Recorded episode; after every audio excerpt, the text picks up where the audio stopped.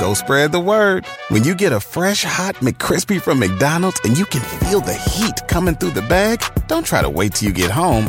Always respect hot chicken.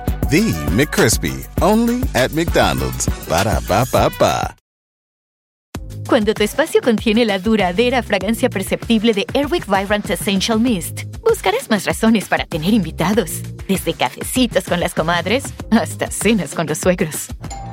¿Por qué huele riquísimo?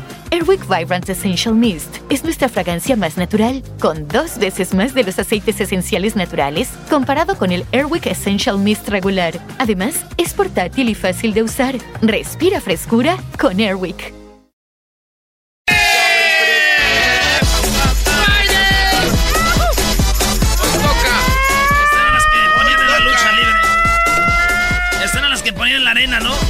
Señoras y señores, el ídolo de los niños, Octagón. Los rudos, los rudos, los rudos y el Atlante. ¿Estás de acuerdo que hay un dios, Magadán? ¿Cómo sabes tanto, Magadán? Ya es una obsesión, Magadán, por Dios. Vale, pues señores, nos vamos con las 10 de Erasmo en la número 1. Donald Trump ya no puede bloquear a sus este, críticos en Twitter. Ah. Sí, señores, eso va contra la constitución. El, a Donald Trump en Twitter no puede bloquear a nadie porque va contra la constitución. Y ya saben cuál es la primera, el primer amendment, cuál es este. La primera enmienda. ¿Cuál es? Libertad de expresión. Libertad de expresión. Te seguimos aquí con Jesús Esquivel, que vino de Washington, se le escapó a la mujer. Ya lleva dos días de borrachera, hoy es el eh. tercer día, señores. Ya encontró al perro. Me estoy curando todavía, amanecí medio. Y ya encontró al perro, Brody. Y ya encontró a su eh. novio. Órale, pues, señores, pues entonces eh, Donald Trump ya no puede bloquear a nadie, a nadie, porque pues por ley es contra la constitución, no puede bloquear a nadie. Dicen que un mato le dijo a su esposa que no podía bloquear a esas mujeres. Y su esposa le dijo, no te hagas güey, tú sí puedes, eso nomás es para el presidente. ¡Bloqueame esa zorra, bloqueamela! ¡Bloqueame esa zorra! ¿Por qué te pone la carita con ojos de corazón? ¿Carita con ojos? ¿Por qué te pone la carita con ojos de corazón? ¿Ese durazno qué significa? ¿Por qué te pone el durazno y la mano slapping? Slapping el bot. slapping the bot. Señores, vámonos con la número dos. El alcalde mexicano no se casa con, eh, se, que se casó con un caimán, se llama Víctor Aguilar y esto pasó en Oaxaca. Se casó con la caimana, esto eh, la caimana. en el municipio de San Pedro Huamelula. Eh, se casó el mexicano, el alcalde, y pues con una caimán dice que esto es para traer prosperidad. Prosperidad. Sí, güey. Sí tiene sentido, porque imagínate si se muere la mujer, va a vender el cuero en cinturones o zapatos son caros. Prosperidad. Muy bien. no, de hecho le dice, oye, güey, este, se juntó el alcalde con dos amigos. Le dijo, oye, güey, ¿Tú qué hiciste con tu mujer? Dijo, no, pues yo la llevé al cine. Dijo el otro, ¿y tú qué hiciste con tu mujer? No, pues yo la llevé a bailar. Y el que se casó con la cocodrilo le dije, ¿Y tú qué hiciste con tu mujer? Pues un cinto, unas botas y una cartera. ah, qué feo, Brody. No, no maten a los animales, por favor. PETA va a venir por nosotros. No sean carnívoros, sean vegetarianos ya en este momento, por favor. Báilale, báilale, Doggy. Como es viernes, quiero que cante la de Pico Cebolla, maestro. Sí, tiene que cantar esa. Pico Cebolla, Pico Cebolla. Bueno, ratito, Brody.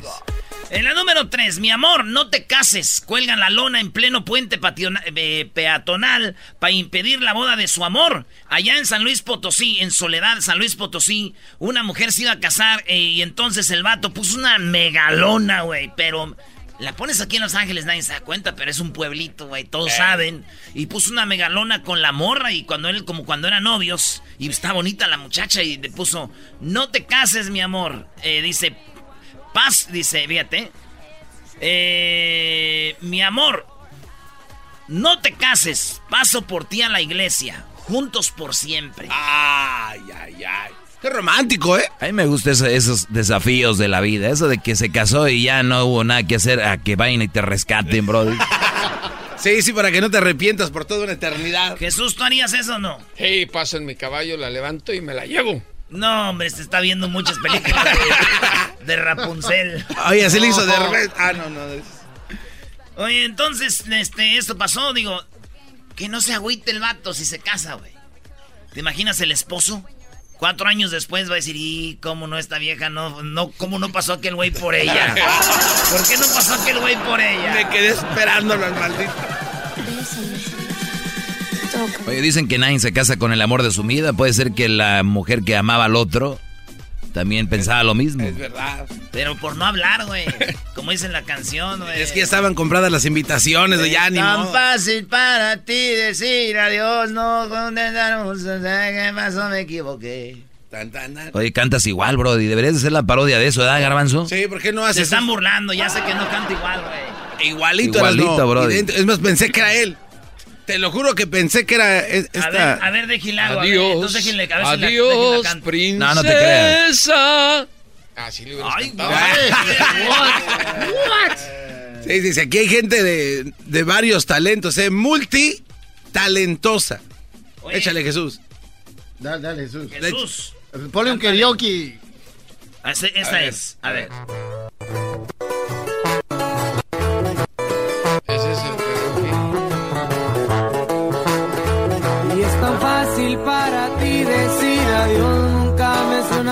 Sonaron. Perdón. Ahorita me la va a aventar Igualito, toda. igualito. Dale, Brody, la número 5, la número 4.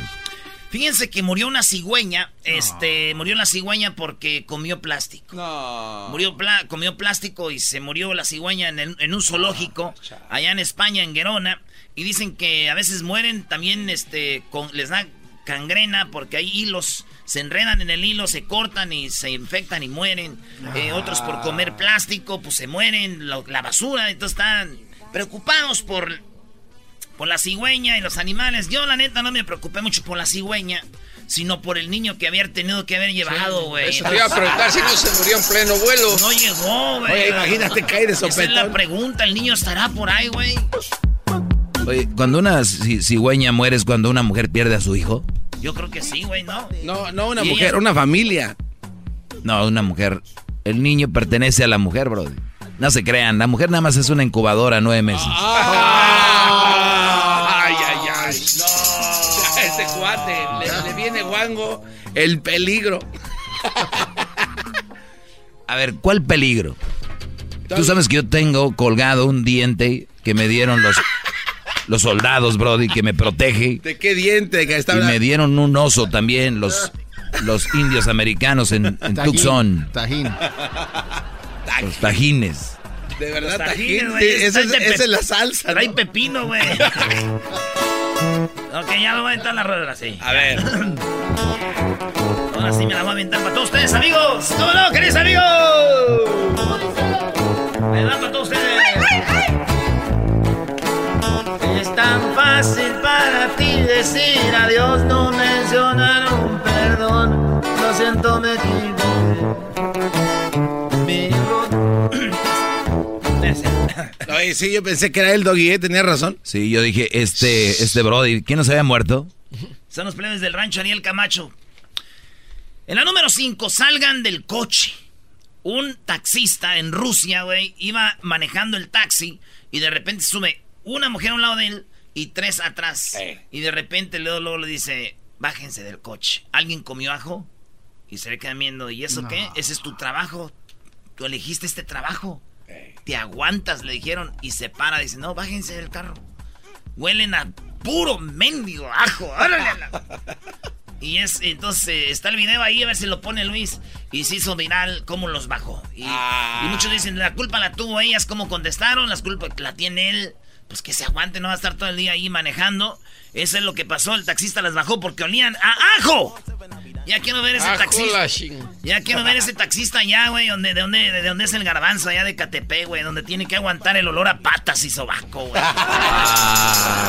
Oye, en primer No, lugar. ¿Por qué te ríes, No, bro? no, te no, está no. ofendiendo. No, hombre, garbanzo. No, es que ahí no, no leemos a eso. ¿Qué te pasa? Sí, ahí somos limpios. Además, eras, no, tú nunca estuviste en una combi.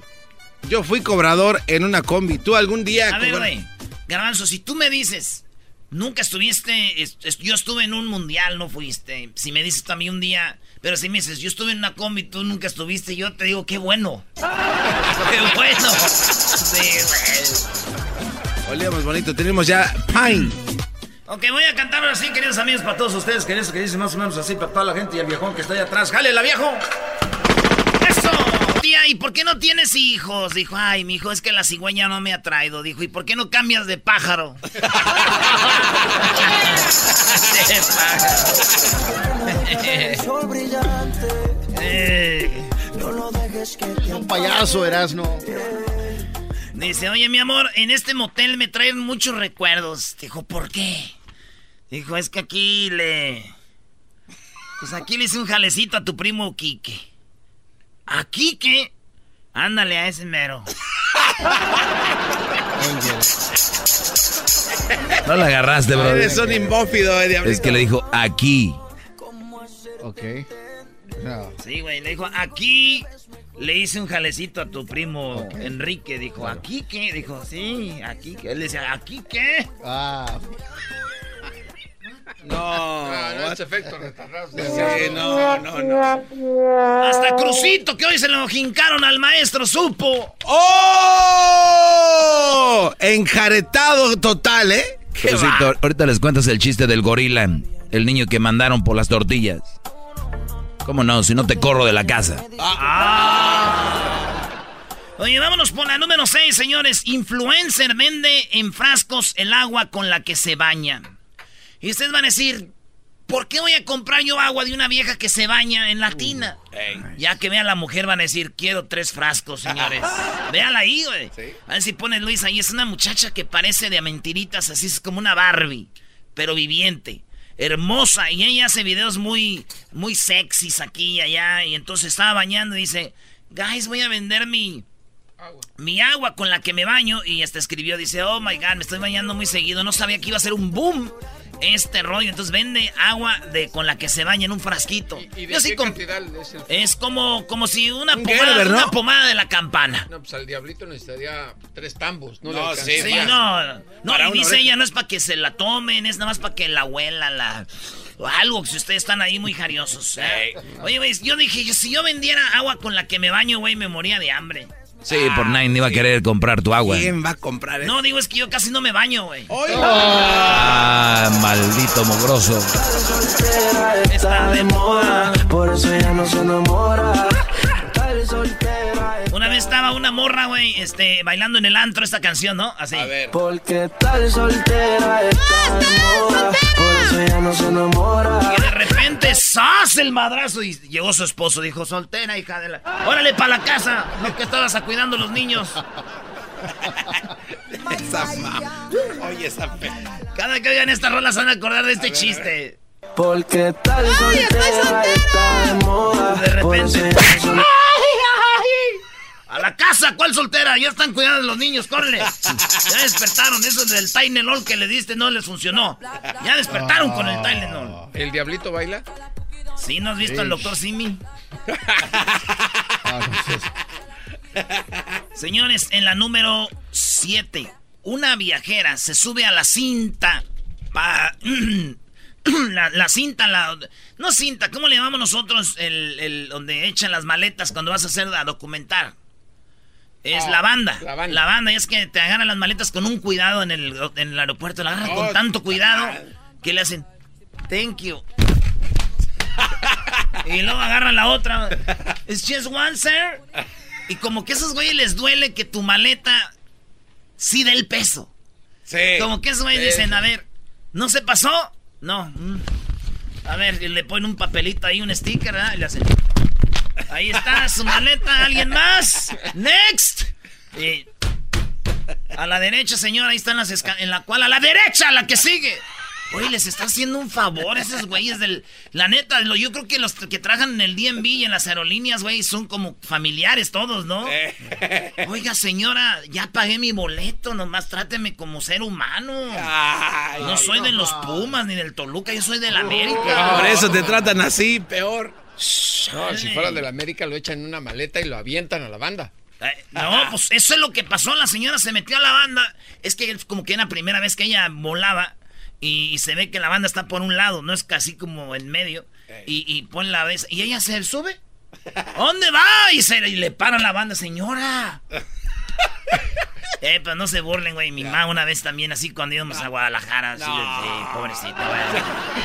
Mamá, saludos. Pero ¿qué tal de regreso? Fuimos a esperarla porque traía quesos, güey. Ah, bueno. Y tortas ahogadas. Y tortas ahogadas. No, nosotros no comemos tortas ahogadas. Somos de Michoacán, nomás pasamos por Guadalajara. Ustedes están haciendo un nuevo aeropuerto en Jiquilpan, güey.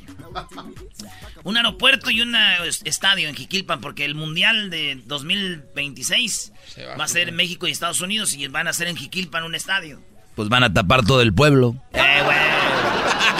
Y este, pues vamos a hacer el aeropuerto, güey. Nomás para que Cristiano llegue ahí, güey. Aeropuerto Internacional en Jiquilpan. Les van a dar no, de bienvenida. Jiquilpan.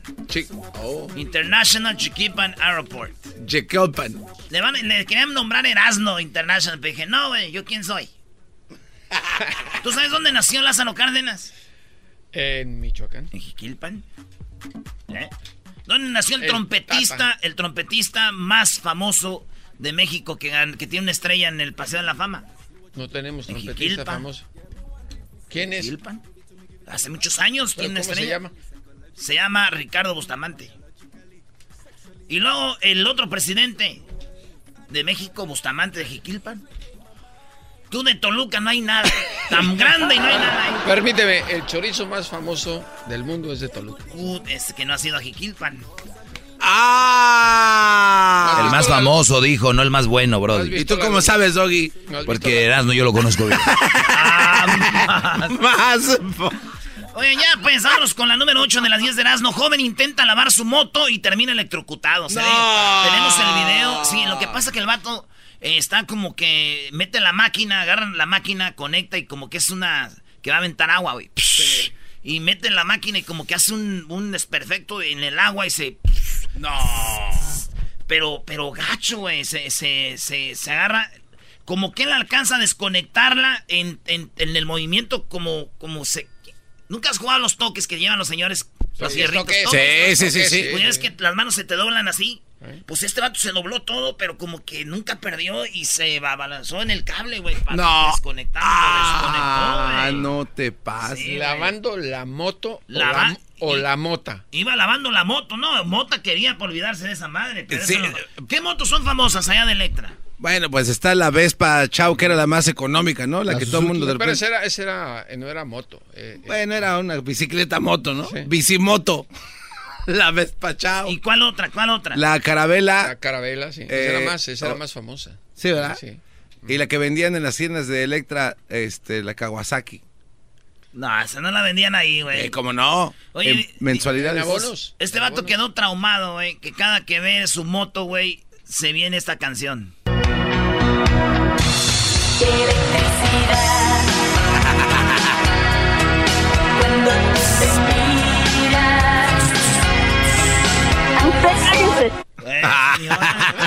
Ay, señora. Ay, no, qué horror. Ay, señora. En la número 9 de las 10 de Erasmo, estudiante da luz en plena universidad. Estamos hablando de la Universidad Autónoma Metropolitana, que tú la has de conocer, Jesús Esquivel, la UAM. ¿Cuándo dio? Ah, este, Protección Civil acaba de decir que la mujer dio, este, pues, a luz.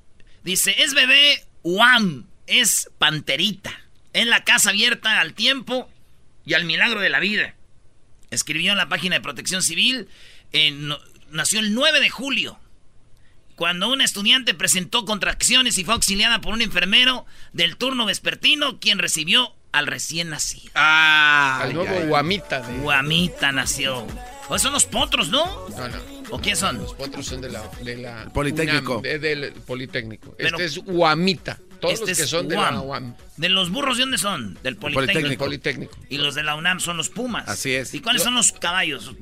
broncos, potros. No, los potros son de la Universidad Autónoma del Estado de México. Esos también. La gloriosa, la gloriosa, señores y señores. tiene estadio raro, ¿verdad? El estadio de esos, güey, nomás tiene para un lado. ¿La mitad?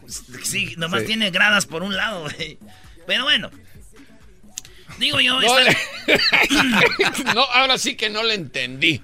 Ese estadio Nomás tiene gradas en un lado, no tiene gradas alrededor de toda la cancha. No alcanzaste a ver. Sí, güey. Oye, les tengo una noticia. ¿Qué? Que están muy atrasados ahí en los de la, los de la UAM. ¿Por qué? Teniendo niños hasta la universidad, güey, en Michoacán, en la primaria, güey, ya salen ahí. ¡Ah! ¡Viva México!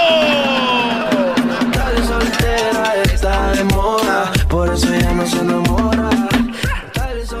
Oye, pero lo hacen así como si fuera divertido. ¿Qué, qué irresponsabilidad? Si- ¿Por qué no estaba en el hospital, brody?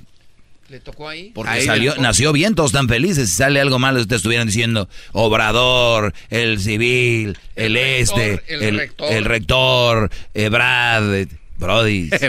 No, Trump. hombre. Trump. Todos ahí. Es por las redadas. Sí, es que si Trump no hubiera cerrado las fronteras, esa mujer hubiera pasado, hubiera sido asistida aquí en Kaiser permanente. No, no. No, ma. Hubiera ido a la clínica Mayo. En la número 10, laboratorios de Ayo. Laboratorios, ya yo. Bueno, en la número 10, el rey Felipe de España protagonizó discusión con la reina Leticia. ¿No Ah, vieron ese video? sí, sí Ahí- lo Ahí vi. tenemos el video. Van a salir como a hablar, ya es que son bien propios ellos. Yo creo que antes de salir a las cámaras se han hecho unos pedotes y todo así como... Sí, claro. Y salen bien propios y como que ella le dice algo y él se enoja y como que alegan ahí, güey. Entonces este video lo están compartiendo por todos lados como la pelea de Leticia con el príncipe Felipe. O el rey Felipe. ¿Cómo? ¿Qué es príncipe? El rey. El rey. ¿Y el papá de él qué viene siendo? Abdicó. No, ya no es nada por eso. Es... ¿En qué momento dejan de ser reyes? Ab- Cuando pasan la corona, Abdican, abdicó. Él abdicó a la corona. Ok, y entonces, ¿y los hijos de él que son príncipes? Sí. ¿Y los hijos de los príncipes? Principitos. ¿Y los principitos de los principitos? Sí, Principipipitos. O sea ya los se- esos, esos son los pipipipipi. Se agarraron a monarcazos. Entonces empezaron a compartir el video de la pelea de Leticia y Ah, cha. este güey. Y dije yo, no, man, les deje, les paso el video de la de- pelea de Disney, güey. Esa pelea, payasadas. Regresamos, señores. Más chido, con el que cada tarde me río. El show de Erasmo y Chocolata, no hay duda, es un show sin igual. Es un show sin igual. Es un show sin igual. Señores, ahora sí se vienen las parodias y Jesús va a hablar de su, dis- su disco, su libro el día de hoy. Es que siempre presentamos artistas, hombre. Así que tenemos el chocolatazo. Además, eh, pues la parodia. Voy a cantarles pico cebolla para que no digan. Eh, viene por ahí Jesús García, no Esquivel, Jesús García. Qué nombre tan peculiar, Jesús, ¿no? Este, y también Daniel, muy peculiar. Por supuesto. Sí, y Erika también muy peculiar. Ey, ah, no, ella es ah, al revés. ¡Ey! Y me puedes llamar Jesus. Ah, ya nomás tienen dos, tres días aquí. Ya. ok, voy a cantar mi parodia.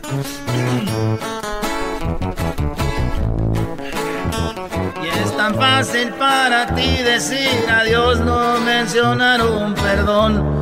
Lo siento, me equivoqué.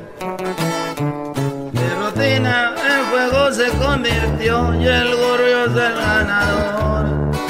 Te pierdo amor. Oye, Doggy, ¿dónde está Erasmo, eh? No, hombre, bro, qué bárbaro. ¿Qué es eso? Les voy, a decir, les voy a decir quién cantaba con hueva. Este, pues, para mí puede ser eh, Valentín Elizalde, ¿no? ¿Quién canta con hueva y le pagan? Roberto Carlos. Y es una mujer muy huevona. Ah, mujer. Una mujer huevona. Es tan huevona que ni se afeita la, la ceja, güey. ¿Hablas de la Choco? Julieta Venegas. Ah, Es tan huevona que ni se afeita la ceja, güey. Está peluda y además canta sin ganas, güey. Canta así, ¿no? No, bro, ya, ya me dio hueva, nada más sí. oí la música. Así dice. ¿Por qué no supiste entender a mi corazón? Porque tú no tuviste el quién soy. ¿Por qué no escuchas lo que está tan cerca de ti? Solo el ruido de afuera y yo que estoy a tu lado desaparezco. No, eh. sí, sí, sí, sí. Mucha hueva, mucha hueva. Oye, no te, no, te burles que aquí está el rockero wannabe, el diablito, brody. No soy wannabe. Simplemente quien no apoya rock en Eres español. wannabe, porque a mí no me apuntes. Eh, no, Ah, a eh, empezar, no empiecen a... Mira. Eh, Te apunto cuando yo quiera. No, Brody, en serio, no me apuntes. No, deja- A mí me, Ay, no me gusta. no, deja mi dedo, deja mi dedo, deja mi dedo. Eh, cálmense. Ah, Jesús. ¿Es el dedo? Eh, cálmense. Ah, Jesús. ¿Es el dedo lo que te está jalando? ¡Eh, no! ¡Ah, ya, ya vale! Crucito, hazte para allá. Ah, eh, No, si quieres, yo golpeo a tu hijo. ¡Ah, yo! ¡Espérate, diablo! No, me, no, me- no lo pongas en medio. ¿Por qué lo metes en medio? ¡Este güey! ¡No! Eh, no, ah, que- eh, ¡Ah! Eh, no, ahí no. Eh, No te metas, Jesús. ¿qué, qué, qué- ¿Por qué me pateas, diablo? Este güey no va a regresar a Washington bien, déjenlo. Ya no va a poder hacer el otro libro. La novela que se llama Te agarramos cruzando con los pelos parados, ¿o cómo era? ¿Cómo se llama la novela? Tu cabello es la frontera. Ah.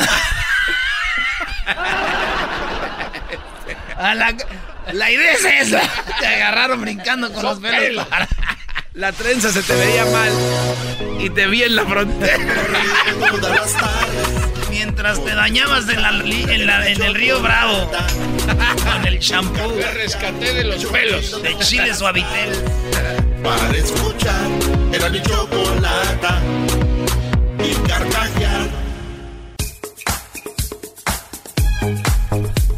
Señoras y señores, estamos en viernes. Llegó el momento de ir a las parodias con Erasmo en el show más chido de las tardes. Gracias por acompañarnos y feliz viernes para todos ustedes.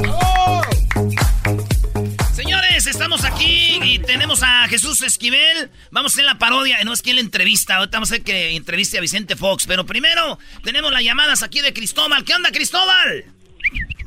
¿Qué ole, qué? ¿Qué onda, primo, primo, primo, primo? Ay, cuando quieras. Ah, cuando quiera, vale. No ha sido la, la pareja del Titanic. Ah, la del Titanic cuando se está hundiendo. Cuando están viendo, vale. ¿Y qué pasa? El, el ranchero chido rescatando a la India María. Ah. Ahora, pues tú India María. te- No, él sí la deja hundir, güey. Ay, sálveme, por favor, patroncito. Ahí va, ahí va, ahí va. Pero vamos a tu garbanzo a decir. "Anybody out there?" El saludo para quién, Cristóbal. Un saludo para acá, para el José. Más bot. Ay, Ay, sí, sí, pa' José. José. Tanta familia que tienes y le mandaste a José el saludo. Ay, José, gracias por mi licuado de chocomil. Que... Ay, gracias por comprarme mi té en el Herbalife en la mañana. No. Ay, hombre. José, qué bueno que me amorraste viendo zapatos. Órale, Pues primo. compré unos tenis y pues tengo que mandarle los, los saludos a él. Ay, sí. Bobo Gómez, los zapatitos más chavitos. ¿De dónde llamas, primo? Acá de Yuba City. De Yuba cerca de Sacramento. Sale, bonito es sale. Yuba City. Oye, primo, hablando de Sacramento, acuérdense en toda la banda de Sacramento, corre la voz, primo. En Sacramento ya tenemos la señal más amplia, 99.9 y 101.9, primo. Para si se te anda yendo la señal, ya sabes, 101.9 y 99.9 en Sacramento. A toda la banda de Sacramento, saludos. Saludos allá mis compas de Lugos, Auro Group. ¡Wow, wow! ¡Wow, wow! Garbanzo, vamos, vamos. ponte abusado, Garbanzo, ponte Vamos, abusado, vamos, Garbanzo. vamos, vamos. Ponte- abusado, ponte- Y está hundiendo, güey. Is anybody out there? Help! Help! Is anybody out there? ¡Miago! ¡Miago! ¿Te picaron el ojo? Is anybody out there? Oiga, deje de estar gritando, estando buscando a mi mujer. No sé si se ahogó por aquí ahorita. Uh, what are you doing right here, sir? Nosotros vamos para Michoacán. ¿Para dónde va este barco? We're heading to uh, England. No, aquí es Iván, güey. No, es que se estaba ahogando. We were. We're going to England. Oye, ya no agarra.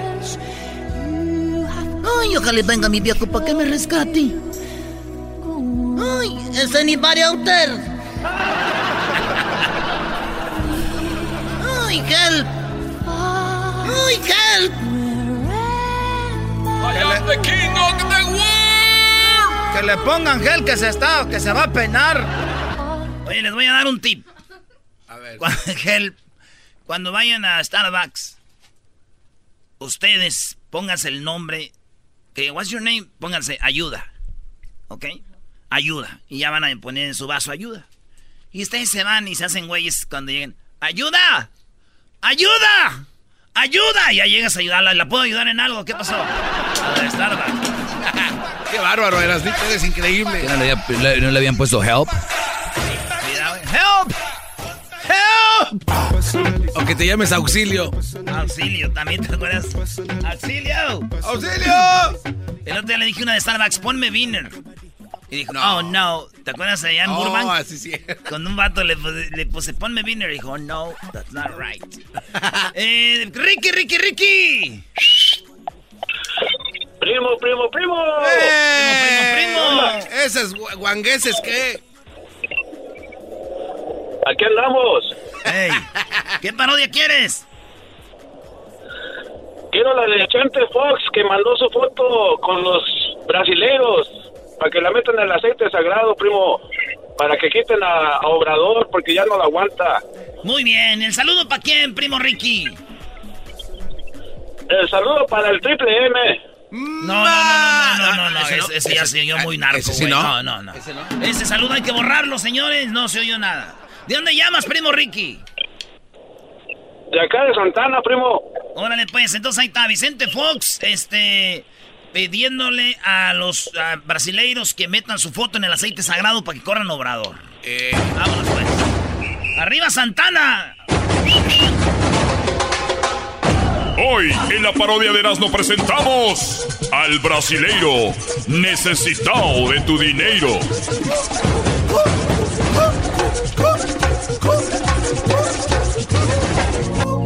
Muy buenas tardes, señoras y señores. En este momento mi nombre es Necesitado de tu dinero. En esta tarde nosotros estamos aquí todos reunidos en este momento para que tú mandes tu foto. Nosotros la vamos a poner en el aceite sagrado. Tienes mucho trabajo pero no te rinde el dinero. Tienes una pareja, nunca te ha ido bien en el amor, nunca te has ido bien en el trabajo.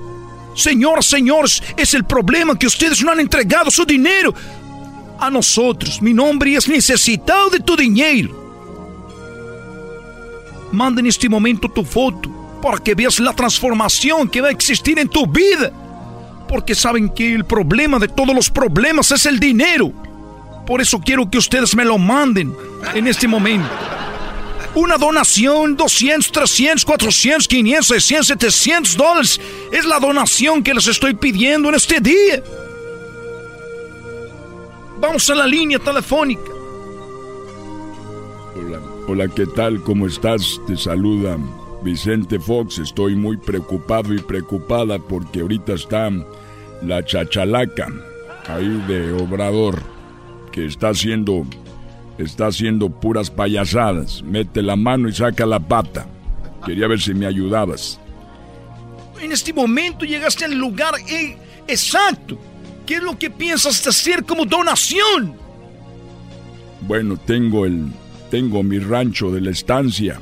Tengo también este tengo ahí un dinero guardado.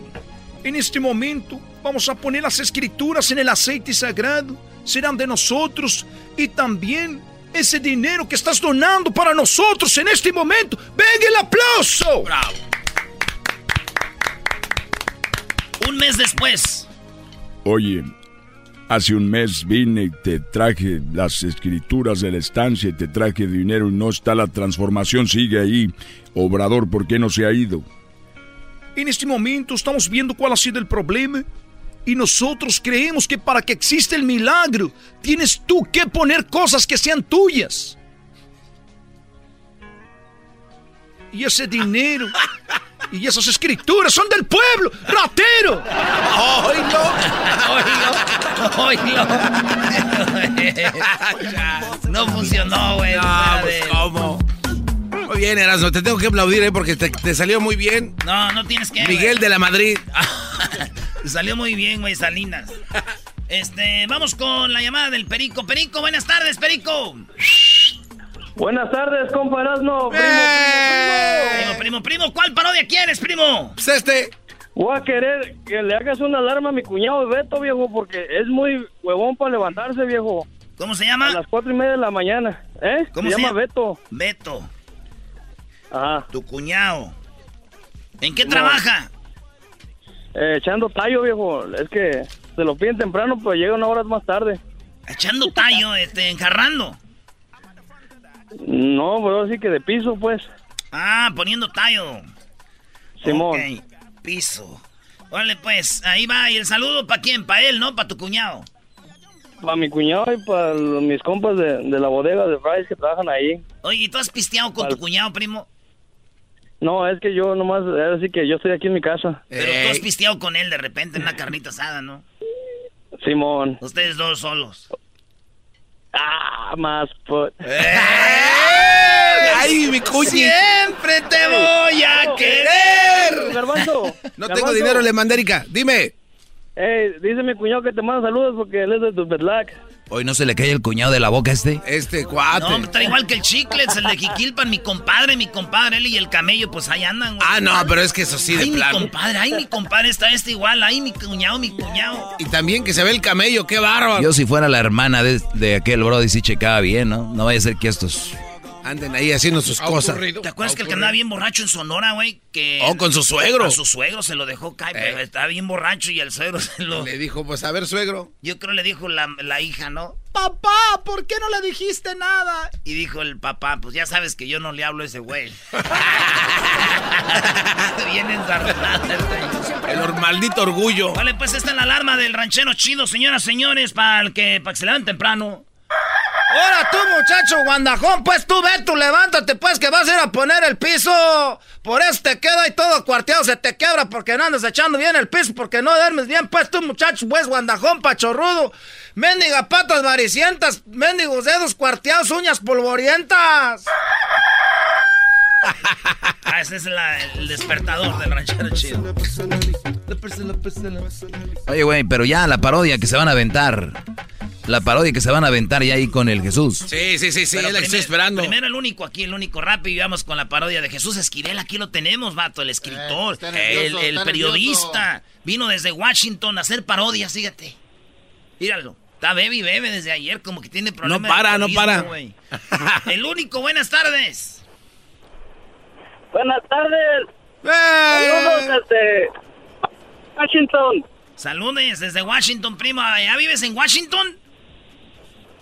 Simón, pero en el estado de Washington, no en la capital. Con razón, dije, este no huele a político, huele a manzana. Ahora tú, el- eres ya desmadroso, vale. Me dicen el único porque soy el único que le voy a las chivas.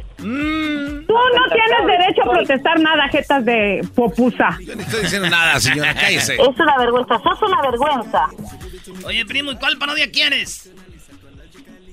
La del el, el Tuca con el Piojo peleando por, o sea, disputándose el dinero que les van a pagar ahora para el domingo en el partido de América y Tigres. O va a jugar América Tigres este domingo, ¿verdad? Ahí en donde era el Home Depot, donde era, donde era el Staff Hub, donde ahora es este, este ¿cómo se llama, güey? Dignity Health Center. Ah, Dos años más y le vuelven a cambiar nombre, Brody. Ahorita le están cambiando las letras ya. Cambia, cambia más de nombres que Jennifer López de novios. ¡Oh! Ahí, ahí juega el América el domingo. Sí. Lo va a salar. Sí, Sí, se van a cambiar sí, el sí. otro día. Era tú, Jesús. te- ah. El saludo para quién, primo único. Ahí para la familia Madrigal en Kansas, California, Oregon, Washington. Órale, ya están, primo. Familia por todos lados. ¿Cuál era la parodia, güey? El Piojo contra el Tuca peleándose por el dinero que les van a dar en el partido del domingo.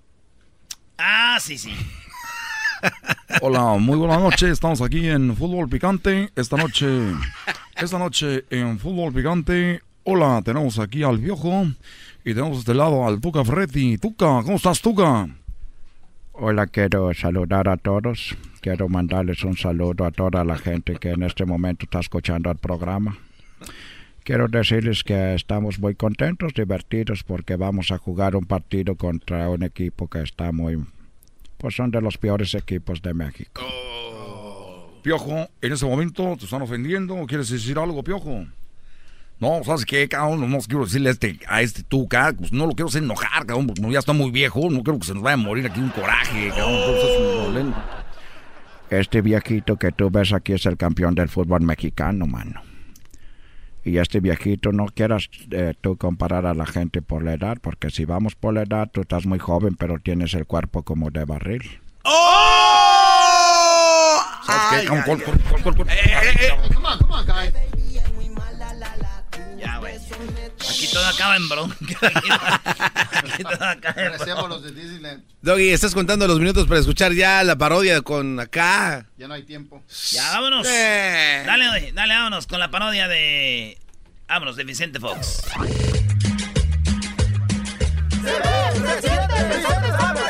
Me veo, me siento, me veo bien contento, me veo, se siente, yo soy el presidente. Me veo, me siento. Me veo, me siento. Me siento. Me siento. Gracias. Yo soy el presidente. Es que vendía hule.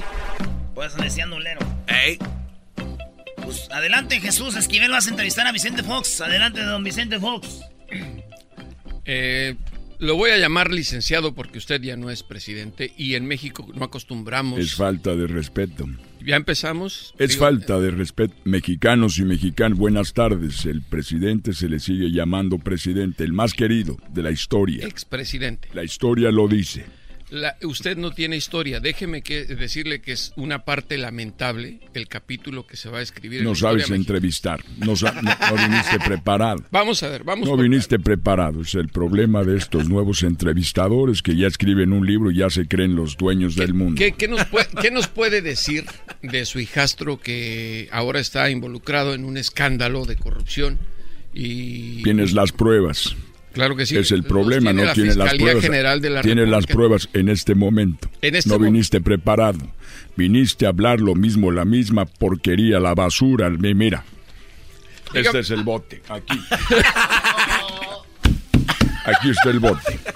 Dígame una cosa, eh, ¿por qué usted de pronto se convirtió en un político priista, que usted los aborrecía, y de pronto dice, regreso al panismo? Usted ya no regresa ni a Guanajuato, ya no lo quieren ni en su tierra. A ver, cállense, chachalacas. Aquí traes la porra para que te ayuden a, a- a sanar y a, a poder opacar la las preguntas inútiles que haces. ¿Por qué ya no lo quieren? ¿Dónde estudiaste? En el Estado de México. ¿Y por qué la pensaste? Seguramente compraste también tu doctorado, lo que hayas ganado ahí, el, el Pero de no me ese ha de la contestado, no se salga Mira, por la tangente. eh, tengo hambre, ¿no quieres comer algo? Vienes, cenas y te vas. Vienes en- Oye, regresamos, señores. Vamos a tener, regresando, viene Jesús García y luego vamos a ir con Jesús Esquivel, lo del libro que se llama este, La muerte de un charro. No, no, Ah, no, no este, no, espérate, estaba, acá tenía otro. Este es Jesús Esquivel, el juicio, crónica de la caída del Chapo. Eh, ahorita regresando, esto llega a ustedes. Oigan, ¿saben ustedes que el año pasado murieron 52 niños ahogados en sus carros? Sus papás los olvidaron y murieron por el calor. Murieron por algo que se llama hipertermia. ¿Sí? Cal- por el calor extremo, en, eh, extremo y entonces los papás se les olvidan. Este año ya van como unos seis niños que han muerto por este problema. Y nos dicen, señores, este es un anuncio para decirles lo siguiente, revisen antes de cerrar. Revisar antes de cerrar su carro porque sus hijos se les pueden olvidar. Maestro, ¿sacó Crucito?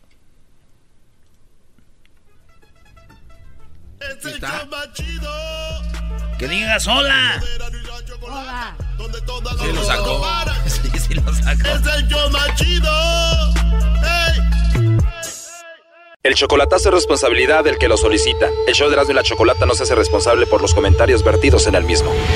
Llegó el momento de acabar con las dudas y las interrogantes. El momento de poner a prueba la fidelidad de tu pareja. Erasmo y la Chocolata presentan el chocolatazo. El chocolatazo.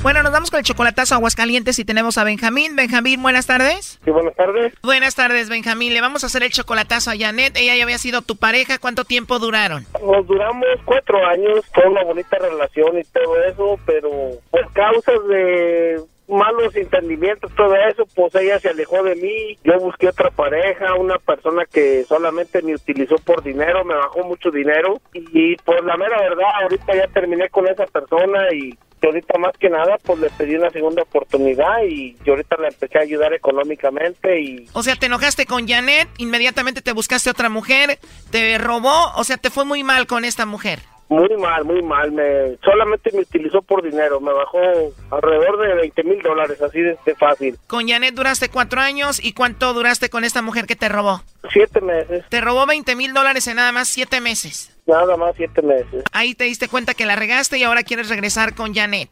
Exactamente, sí. ¿A Janet le dolió que tú te hayas ido con la otra? Sí, cómo no. ¿Hace cuánto volviste con Janet después de que pasó esto? Hace 22 días. ¿Y desde entonces la empezaste a mantener nuevamente? Sí, pues más que nada, nos, la llevamos muy bien yo y ella. Y pues ahorita lo que le dije, quiero empezarle a demostrar lo que ella sabe. Yo nunca la dejé abajo ni nada. Y Sí, ella se portó siempre bien contigo. Tú fuiste el que la traicionaste. ¿Por qué le vas a hacer el chocolatazo a ella, a Janet? no, más bien yo, porque yo me la quiero traer para acá y la empecé a llevar económicamente. O sea, tú la quieres traer y el chocolatazo es para ver si vale la pena traerla. Ajá. Bien, vamos a llamarle entonces a Janet en este momento y vamos a ver qué pasa, ¿ok? Ok, gracias. ¿Aló? Bueno, con Janet, por favor. ¿Quién la busca? Mi nombre es Carla, te llamo de una compañía de chocolates. ¿Eres tú, Janet? Soy su hermana. ¿Quiere dejar algún recado? Eres su hermana y te dejó su celular y no está ya por ahí. No, pues no, ella no se encuentra. Bueno, mira, me imagino que tú eres Janet, obviamente no nos vas a decir que sí. Te digo, esto es nada más una promoción que tenemos para mandarle chocolates a alguna persona especial que tú tengas y es todo. Y la seguridad, la seguridad ahorita no está para menos. Yo no puedo aceptar ningún tipo de regalo, y menos saber quién regala, al menos al domicilio. Y... Bueno, mira, si tú tienes a alguien especial, se los mandamos a su trabajo, a su casa o cualquier otro lugar. No, nada más, nada más nos tienes que dar su nombre, no su apellido. Y bueno, eso es todo. Bueno, entonces no, no me interesa su promoción, señor. Ya colgó. Pero sí es ella, ¿no? Sí, claro, es ella. A ver, márcale de nuevo.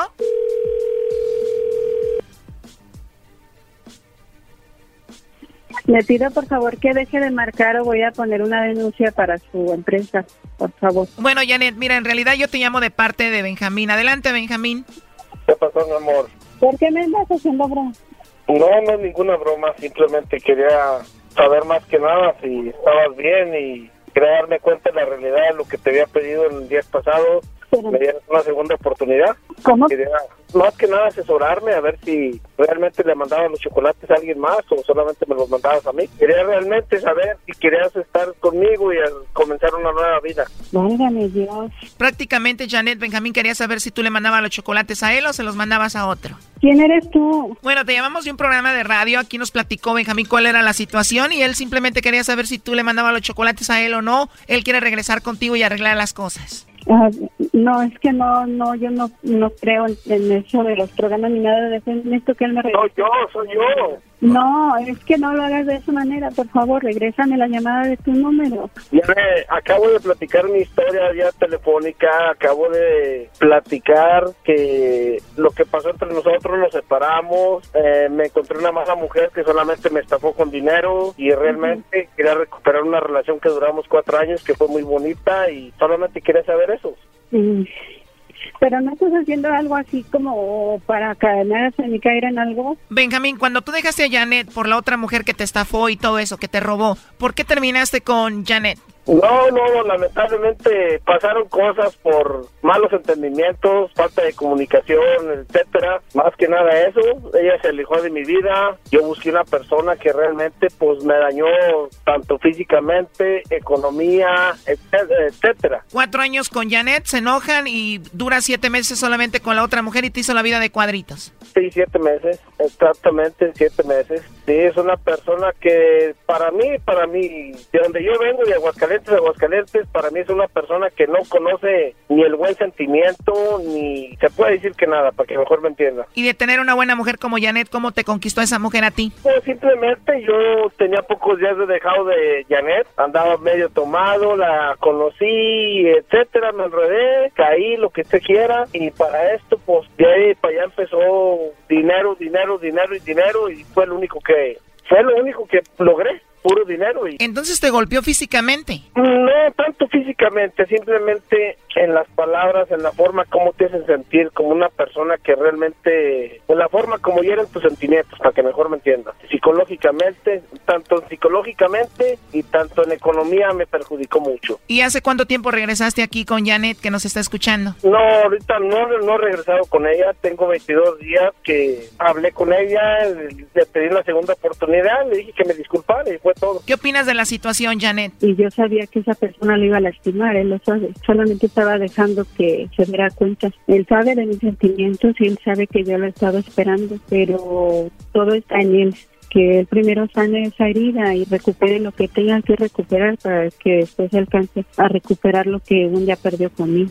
Yo sabía que ella le iba a hacer todo lo que le hizo. O sea, en cuanto hubo el malentendido entre ustedes, él inmediatamente corrió a los brazos de la otra. O sea, yo lo dejé el 2 de octubre y el día 19 él ya se había comprometido con ella. A mí me dolía demasiado, yo me vine para México. En esos siete meses, ¿tú anduviste con alguien más, Janet? Pues mientras yo no lo saque de mi corazón, no puedo andar con nadie más porque yo no soy así. ¿Y ya perdonas a Benjamín o no? Pues necesito aprender a confiar nuevamente en él. Yo sé que él es una persona buena, pero pero necesito volver a, a confiar y cuando él ya esté totalmente sano, que yo sepa que está alejado de, de todo lo que está pendiente por recuperar, quizás yo agarre un camión y, que- y vaya a donde él está. Oye, Brody, pero tú mantienes a Janet, ¿no? Sí, le he mandado dos, tres veces dinero y Pero si todavía no regresas con ella, ella todavía no te perdona del todo, ¿por qué le mandas dinero, Brody? Pues simplemente porque fue una bonita relación, duramos cuatro años, ella sabía que yo tengo, pues tengo mucho sentimiento y todo eso y más que nada, ella me conoce la, la, la gran persona que yo soy, pero como todo ser humano comete errores, ¿me entiendes? ¿Cuál es el siguiente paso para ti, Benjamín? Pues más que nada, primero que nada, conquistarla, que volviera a confiar en mí. En segundo lugar, pues que me dieran la segunda oportunidad. ¿Cómo ves, Janet? O sea, no no tan no tan sencillo lo va a lograr, no, él sabe que no es fácil porque Lo que yo no entiendo aquí es cómo el Brody le manda dinero a una mujer que todavía no confía en él y que no es su pareja ya. pero fue algo que yo no le pedí, él se ofreció a hacerlo. Si esa es una molestia que le causa, yo no le vuelvo a recibir un, un dólar. Es más, yo estoy, yo no he estado dispuesta a regresarle hasta el último peso. Brody, Lo que estás haciendo es reconquistarla con dinero. Mira, sí, discúlpame lo que tú quieras, pero sabes que realmente ella es muy diferente a la persona con la que acabo de terminar. De acuerdo, pero no por eso vas a mantener a esta. Sí, pero ¿sabes qué? Realmente la persona esta con la que acabo de terminar, esa persona sí realmente me dio la madre para que mejor me entienda. Solamente me utilizó, me bajó lo que pudo y con una mano en la cintura se dio media vuelta y ya nos vimos. Sí, Brody, pero eso no da para que mantengas una mujer para conquistarla. Sí, voy de acuerdo, pero ¿por qué? Porque fue, fue una bonita relación. Fue una relación que duró cuatro años. O sea que todos los que tuvieron una bonita relación tienen que mandarle dinero a su expareja. Claro que no. ¿Me dejas hablar? Sí, dime. Bueno, y yo le recibo el dinero a él porque yo lo conocí a él sin un peso. Y yo lo vi como con que con el sudor de su frente se ha ganado dólar tras dólar. Y porque yo anduve detrás de él con el asadón cortando hierba. Yo sí me metía a trabajar con él. Ella no. No es excusa para que te mantenga. Bueno, lo último, Benjamín, que le quieras decir a Janet. No, pues más que nada que me perdone y me disculpe por los, mis errores que tuve y pues voy a seguir luchando y por lo que sea que Dios quiera para adelante es todo. Esto fue el chocolatazo. ¿Y tú te vas a quedar con la duda? Márcanos 1 triple 874 2656. 1 triple 874 2656. Erasno y la chocolata. Porque tal soltera está de moda, por eso ella no se enamora.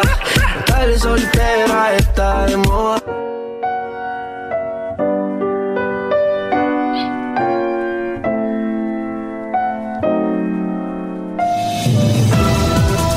Señoras y señores, en el show más chido de las tardes, Erasmo y la Chocolata. Desde Washington, él es Jesús Esquivel.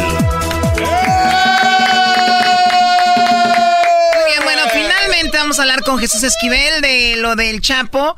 Llegó el día de ayer, eh, lo volamos. Últimamente hemos hablado con él. Eh, ¿Cuándo fue la primera conexión? ¿El que tuvimos hace dos años? ¿Tres años? Tres años.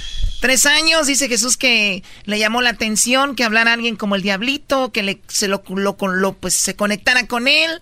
Después habló aquí al programa, dijo, pues, ¿quiénes eran estos? Después vio que había mucha gente tuiteando y dijo, pues, como que sí los conoce, ¿no? Y ahora Jesús, pues ya eres parte del programa, se puede decir. Gracias por estar aquí, bienvenido. Gracias. Bravo, bravo, bravo. Gracias. Me ha tratado muy bien. Oye, siempre que te tenemos, la gente dice hasta que invitan a alguien de acá y que toda la categoría, bien chido, ¿eh? Tienes buena reputación, todavía no te conocen bien. No, no me conocen.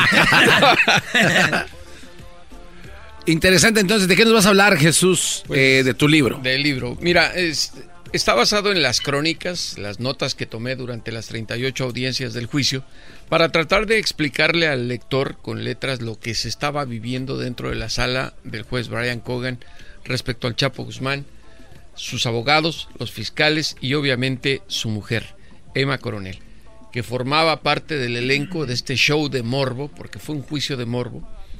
La gente quería saber a cuántas personas mandó matar el Chapo como jefe del cártel de Sinaloa, cuánta droga metió a Estados Unidos, a cuántos políticos compró con dólares, a cuántos militares, si en Estados Unidos tenía socios, quiénes eran sus socios, dónde estaban los narcos gringos. Era una- Mediático, todo esto. Sí, y una radiografía del crimen organizado, del trasiego de las drogas en México, sin duda. O sea, si el Chapo no hubiera sido tan famoso, porque su juez dijo, uno del el problema más grande de mi cliente es de que es famoso, porque, o sea, hay gente más poderosa que, que no le han hecho nada y, y, y el Estados Unidos sacrificó el, el hecho de, de poner, exponer todo lo del Chapo, sacrificó a dejar libres dos, tres personas o bajarles la sentencia Las- a dos, tres personas, ¿no? Lo va a hacer. El caso más famoso es de Jesús Zambada Niebla, el Vicentillo, el, Es el- hijo del el Mayo. hijo del Mayo Zambada. Lo sentenciaron unos un par de meses después de que terminó el juicio del Chapo. Le dieron 15 años de prisión. Ya lleva 11. Le quedan 4, pero por su buen comportamiento podrá quedar libre en unos dos años máximo. Alguien que por los cargos que le imputaron, como mínimo debió haber recibido de condena cadena perpetua. Sí, porque era, es muy parecido a lo que hacía el Chapo. Exactamente. Es son los mismos lo- cargos. Claro, son los mismos cargos, pero a uno lo dejan salir en un, en un par de años y al otro, como el Chapo. Ojo, no estamos tratando de defender al Chapo, pero todo estamos diciendo porque es famoso y también para que en el mundo sepan de que Estados Unidos pone mano dura contra los narcos, porque este libro, Jesús, se va a... tra- se, se dice así, traducir o lo van a- a- ¿En cuántos idiomas? En inglés, en alemán, en italiano y en francés. Es lo que tengo entendido que va a ser la editorial. Jesús ya ha hecho libros de que tienen que ver con los narcos y todo. Este es el libro eh, que habla del Chapo y acá habla de la señora. Te dijeron que el libro lo estaba leyendo la gente era más el inicio y el final, ¿verdad? ¿Por qué?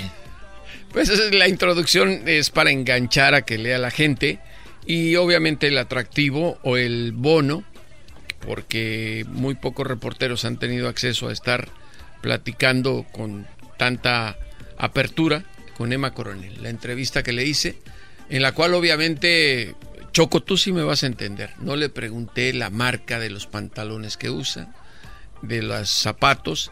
Era una entrevista para hablar de los problemas del narcotráfico y de lo que ella sabía que hacía su marido Joaquín el Chapo Guzmán. Dicen que ella lo ayudó a escapar, ¿no? Ella, eh, como quedó expuesto en el juicio, ella era intermediaria entre los hijos del Chapo y sus subalternos para la construcción del túnel en el penal del Altiplano. ¿sí?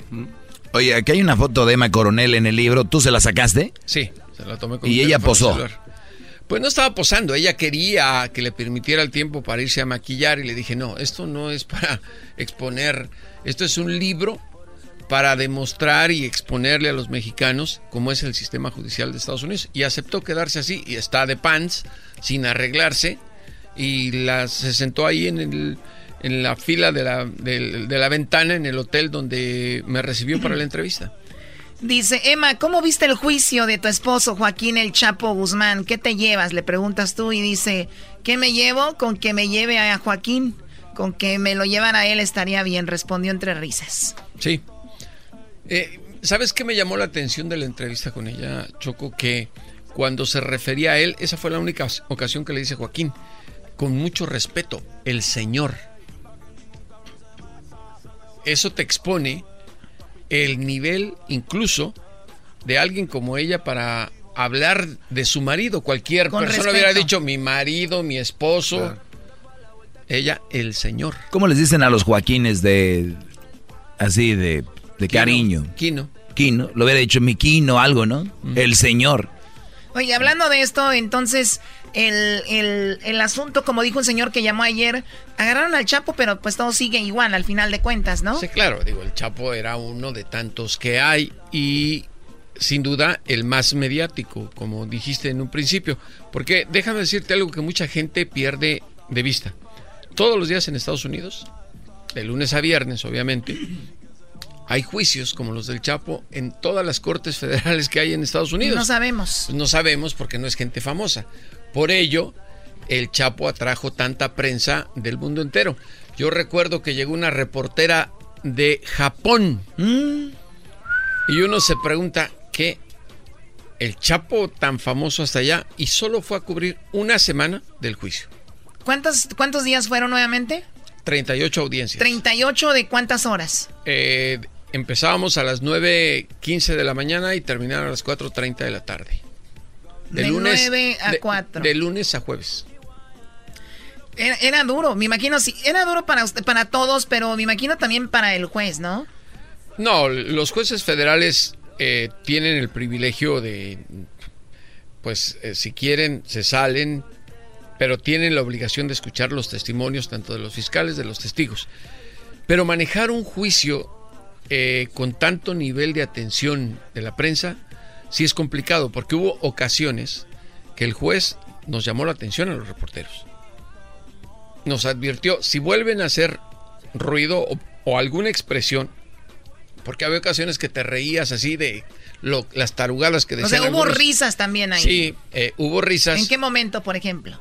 Cuando uno de los, eh, ni recuerdo el nombre porque se hizo pasar por un gran narcotraficante, un, nacido en Estados Unidos en El Paso, que estaba acusando al Chapo y de pronto, como si lo conociera de toda la vida, ¿no? Y de pronto le pregunta el de los, uno de los abogados, William Púrpura, ¿has hablado con el Chapo alguna vez? Y dijo, no. ¿Lo viste alguna vez? Y dijo, no es la primera vez que lo veo aquí en la corte.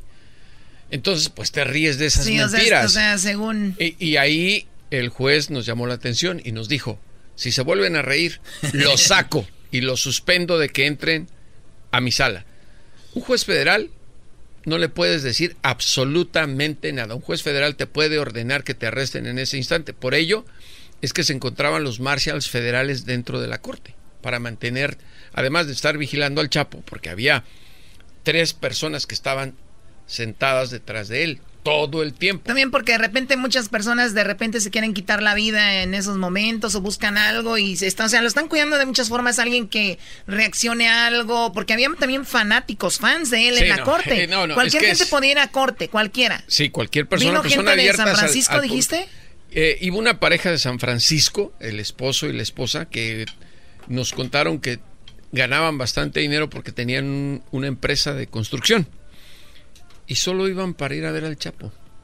Se estaban Mm. gastando su dinero para eso. Y no lo, no lo vas a creer, Choco, pero hubo el momento que en un receso, de los que hacía el juez de 15 minutos, que el Chapo se quedó sentado en la mesa con sus abogados para obviamente platicar. Y este señor se acercó con su esposa y le estaban haciendo señas para saludarla. No. Y el Chapo los volteó a ver y le hicieron una reverencia. Los señores que vienen de San Francisco van y le hacen una ah, reverencia, Reverencia. al Chapo como siendo señor, aquí Sí, estamos, aquí apoyándolo. Sí. Y había también una ministra de la iglesia evangélica, porque acuérdate que la mamá del Chapo es evangélica, construyó un templo en La Tuna, que iba todos los días, todas las audiencias de origen puertorriqueño, a rezar por el Chapo. Muy bien. Oye, y entonces cuando el, el- ellos platicaban, si ustedes podían escuchar No, más o menos, o era- no. hablaban bajito, es No. muy grande la cosa. Es una sala grande, eh, están diseñadas precisamente a la distancia que ponen las bancas con las mesas para que nadie escuche y apagan los micrófonos. Eh, ha- había un amigo reportero que decía que él podía leer los labios. Eh, en ocasiones sí te dabas cuenta de lo que estaba diciendo el Chapo, pero era muy complicado porque cuando se daban cuenta los abogados de esto, por eso son abogados, se paraban del lado de Para bloquear. bloquear la exactamente la vista. Oye Jesús, eh, obviamente todo esto es grabado, ¿no? O sea, hay cámaras ahí No. de, de la corte. Ah, no, no se grabó esto. No. O sea- en una corte federal no pueden entrar ni cámaras. No, pero de ellos, o sea, de, No. de la misma corte. No. O sea, eh, esto nunca lo van a... No, lo único que hacen es el estenógrafo, que es donde se toman las notas de todo lo que se dice.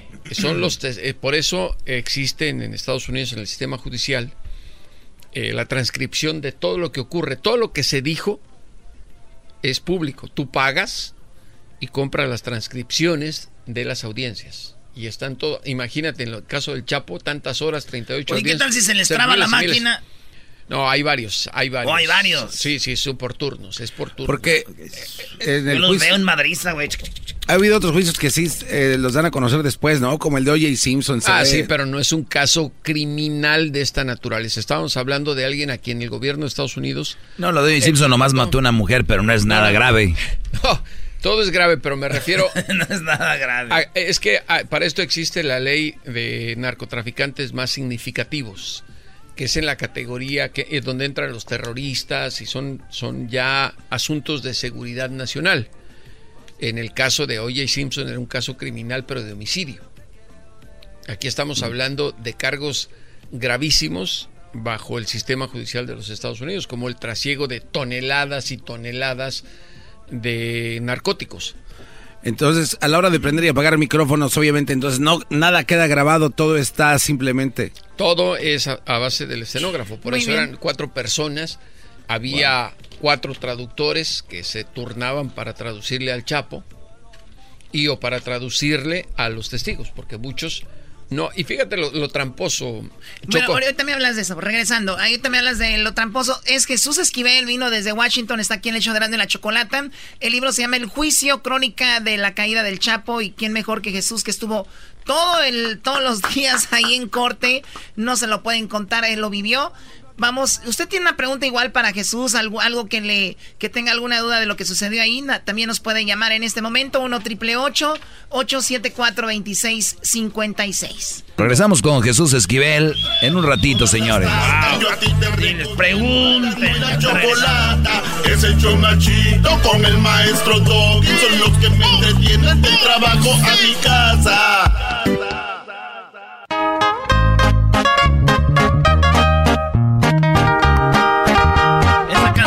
La más tocada ahorita en todas las radios. Es el corrido del momento. El corrido del momento. corrido de Jesús Esquivel.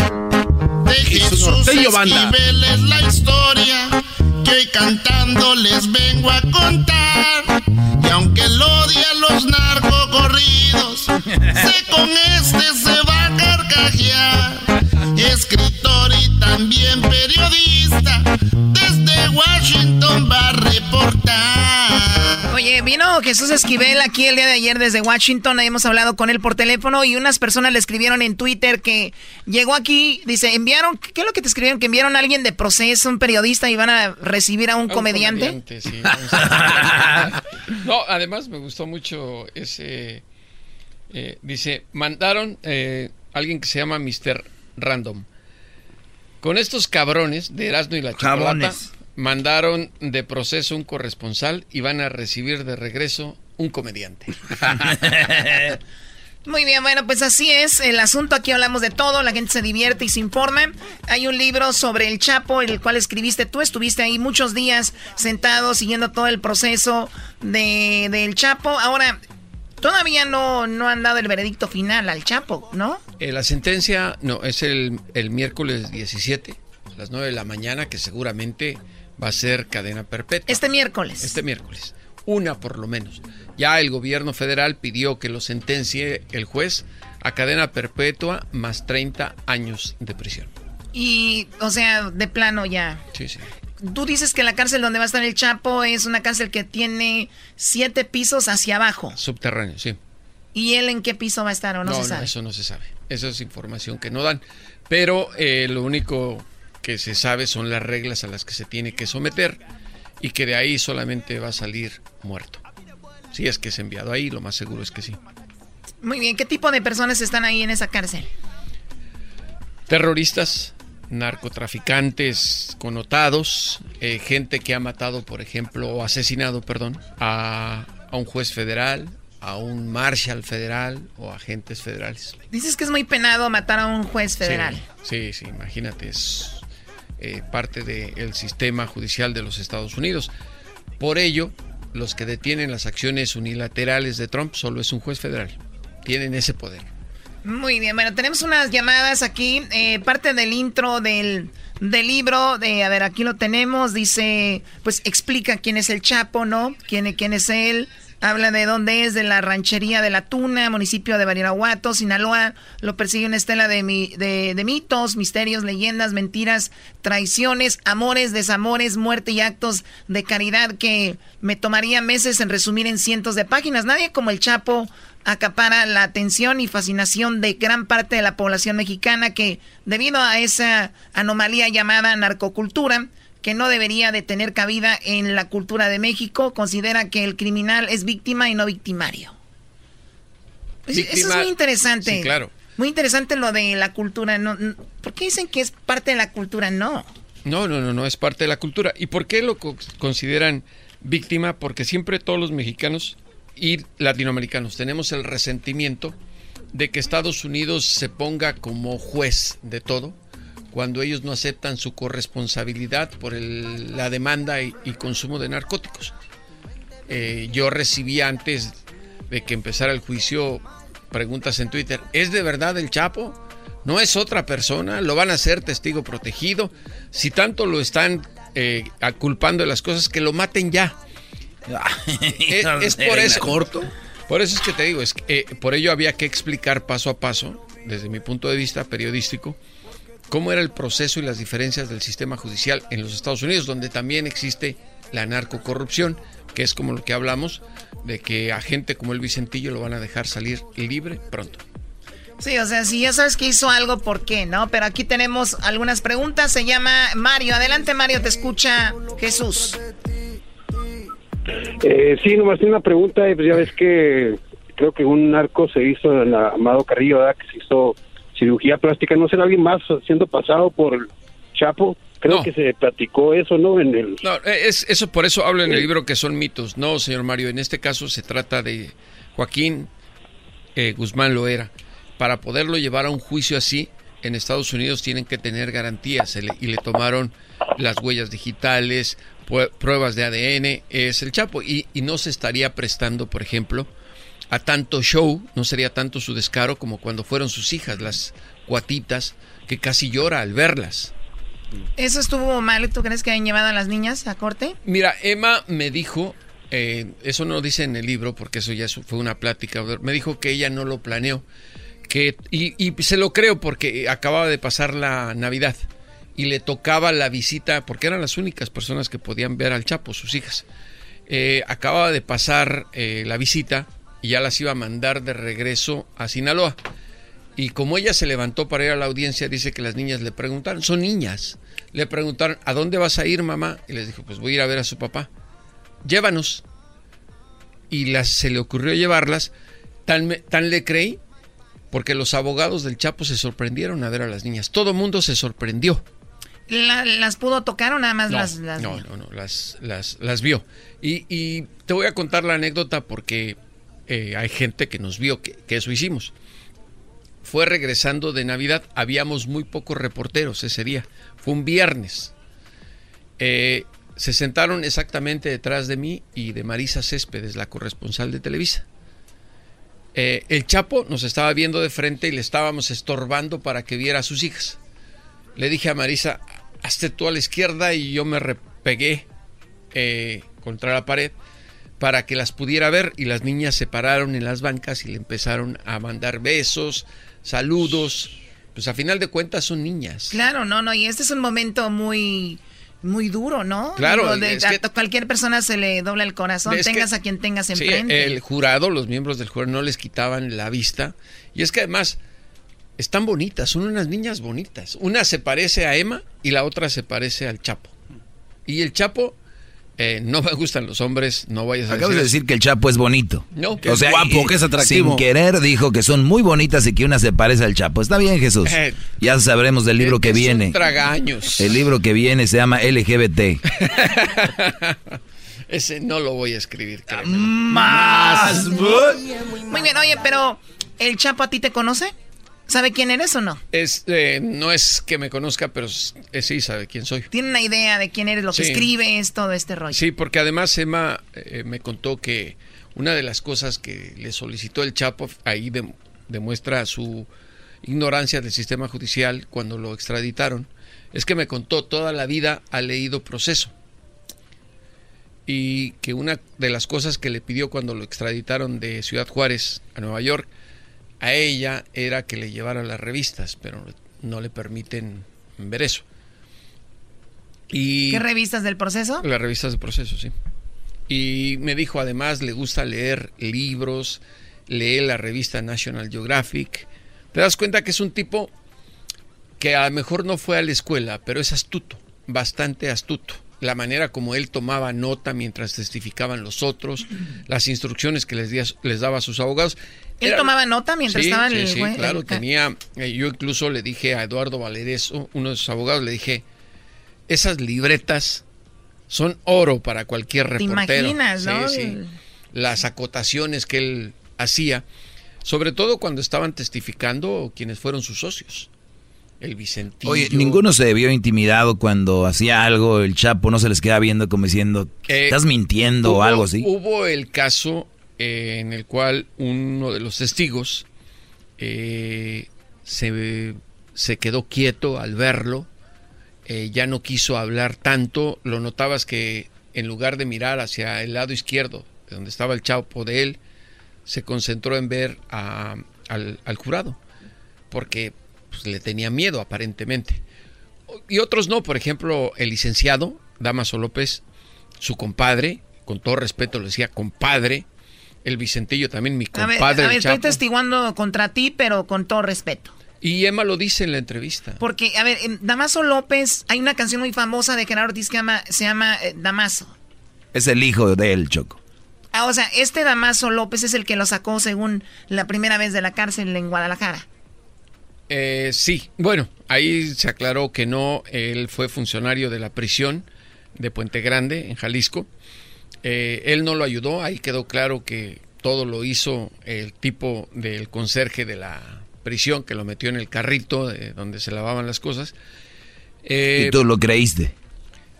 Es que además esa versión ya estaba perfectamente bien contada, porque el tipo ya no era funcionario de la prisión, Damaso López ya no era funcionario de la prisión cuando se escapó el Chapo. O sea, a ver, el Chapo, eh, porque es carismático, el Chapo es- Sí, tiene sí. mucho carisma, de, se ganó al chico que hacía la lavandería en Puente Grande y le dijo un día hazme el favor y, Y le- escóndeme ahí. y le pagaron ver muy el bien. dinero, sí. Le pagó bastante. Así de dinero. simple fue. Es que precisamente, eh, si te das cuenta, en sistemas penitenciarios mexicanos a veces las simplezas son las que salen mejor. Obviamente el tamaño de la sofisticación del túnel es otra cosa, porque estamos hablando del altiplano y el Chapo ya era tan famoso. En esos años, además tenía como teníamos como presidente a uno de los más imbéciles de México, a Vicente Fox. Ah, dije, no manches, este presidente, garbanzo, pero Eh, no. cálmate, cálmate. ¿De qué estás hablando? Y dijo, habló Erasno, ¿no? Eh. Uh. A ver, tenemos otra llamada aquí. Vamos, eh, tenemos a Jesús Esquivel, que estuvo en el juicio del Chapo, ha escrito muchos libros. Y tenemos también, bueno, además re- eh, periodista de investigación del proceso y otros cuantos. Ángel, te escucha Jesús. Buenas tardes a todos. Buenas Ah, también- Buenas tardes, viejo. Tengo una pregunta, ¿por qué eh, tú crees que algún día se le va a hacer el sueño realidad como este, el Chapo, se, su amor platónico era la caída del castillo con la, la jefa del sur o del norte? Un- Un día Emma va a ser la jefa del cartel de Sinaloa y si también, ¿quién pagó la defensa del Chapo al final? Univisión, los artistas que cantan las canciones de él. Y si también el Mayo Zambada es trabajador para la DEA. ¿Qué piensas tú de esas tres preguntas? A ver, la ¿Qué primera, eh, no, Emma En unos Coronel. años, yo no digo que ahorita, No, no, porque ahorita eh, Emma Coronel no va a ser nunca nada del cártel de Sinaloa. Eh, ella además eh, sabe perfectamente que puede correr en peligro su No, y su familia, de ella también No, fueron no, no, parte. ella nunca no. va a ser. La segunda, ¿quiénes pagaron a los abogados? La familia de El Chapo. Eh, esto es algo que les tengo que decir porque los abogados que defendieron al Chapo estaban condicionados por el Departamento del Tesoro de los Estados Unidos. Eh, el FinCEN, que se encarga de revisar las cuestiones de lavado de dinero, tenían que revisar cada pago que recibían. ¿Por qué? Porque se les puede acusar de utilizar dinero ilícito procedente de la venta de drogas. Es complicado. De Es un- donde, igual ellos tenían negocios, ¿no? eh, la La familia, familia sí, del Chapo. sí, claro. Y de ahí pagaban. No se sabe, es que eso es confidencial. Pero lo que sí es que estaban siendo revisados cada dólar que recibían por el Oye, departamento. pero muy buena la pregunta aquí del Brody, ¿quién pagaba? Pero también muy tonto el decir pagó Univisión. ¿De dónde sacan no, no, eso? eso sí, no, no.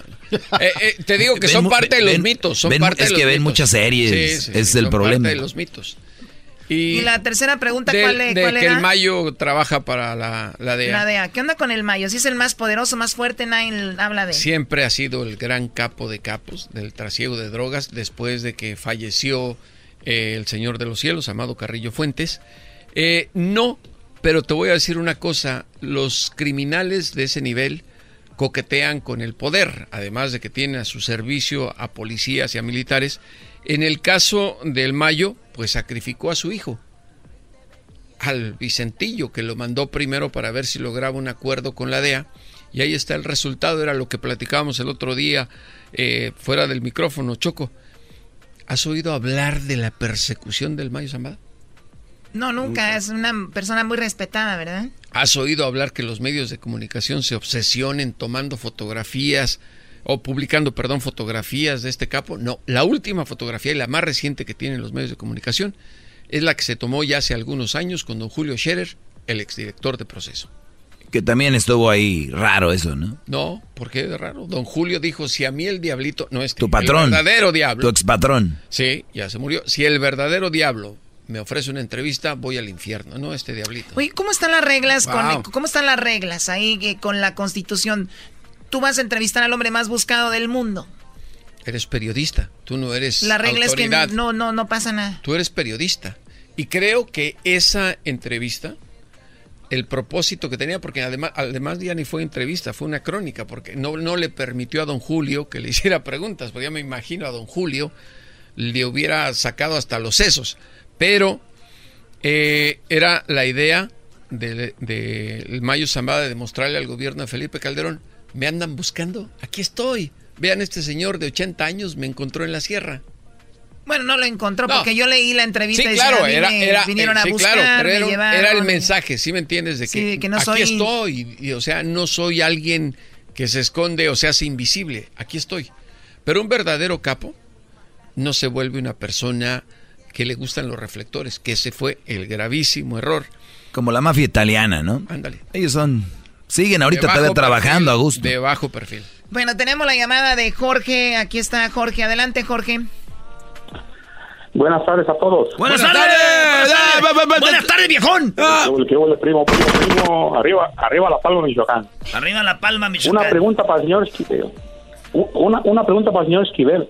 Dígame. En varias, varias, varias cadenas televisivas están saliendo que, van, que le quieren confiscar los 13 mil millones al, al Chapo. ¿Eso es posible? ¿Tiene tanto dinero el Chapo? A ver, eh, primero, esos son sueños jarochos del gobierno de Estados Unidos. Eh, lo que hizo el. Departamento de Justicia es calcular el costo de todas las drogas que se supone que él envió a los Estados Unidos. Por eso son más de 12 mil millones de dólares. Pero los narcos de ese nivel son empresarios, no tarugos. ¿Y esto qué quiere decir? Que no invierten su dinero ni lo tienen en bancos en Estados Unidos, todo se lo llevan a México. Y lo que le quiere confiscar Estados Unidos, supuestamente, es bajo la jurisdicción de su departamento de justicia. No pueden ir a México. a ¿Y si de verdad confiscarle, existe no ese dinero como tal? Eh, que él los tenga, no creo que No, tenga no, esa cantidad. no. no, no. Porque la gente cree que él no paga. Es lo que se explica ahí en el trasiego de drogas. Hay costos, como en todo. Cuesta transportarla, cuesta llevarla. O sea, le vas quitando, quitando, quitando, quitando y te queda tu ganancia. Obviamente es una ganancia eh, que bastante onerosa. Pero Pero el garbanzo tiene amigos tiradores y sí dicen que a ellos no les queda mucho. Ya todo lo que pagan. Sí, pero son de la feria. ¿Sus libros, sus libros dónde los encuentra uno? Eh, eh, los puede, aquí en Estados Unidos, Barnes Noble los pueden pedir, se los envía por Amazon y en México, pues en todas las librerías. También está en digital, yo lo compré en Tú digital. lo bajaste en digital, Sí. en Amazon y bueno, también en las librerías de iTunes, de, de Sí. iBook, ¿no? Hay, ajá. Hay books, iTunes. ¿Cuánto pagaste por el libro, Brody? Ok, hay que ver. Hay que ver. Pero sí está chido el libro, señores. Bueno, al ratito vamos a hablar más de Jesús. Eh, tenemos eh, parodias también. Tenemos muchas parodias, Garbanzo. Regresando ahorita, ¿no? Pero yo no vendo los libros, ¿eh? los vende la librería, porque luego me dicen, ¿usted los está vendiendo? No, yo no. Tú siempre es de yo no sé nada, yo no Sí. sé. Nomás él tira el libro y él ya no sé Choco, ya no- defiéndeme. No, déjenlo en paz a Jesús, por favor, porque queremos que regrese a gusto allá a Washington. El garbanzo está muy asustado porque estamos hablando de esto. No, esto- no, no, ni respira. y el otro tú también, No, el bro. diablo está en el averno, No. pero el averno frío.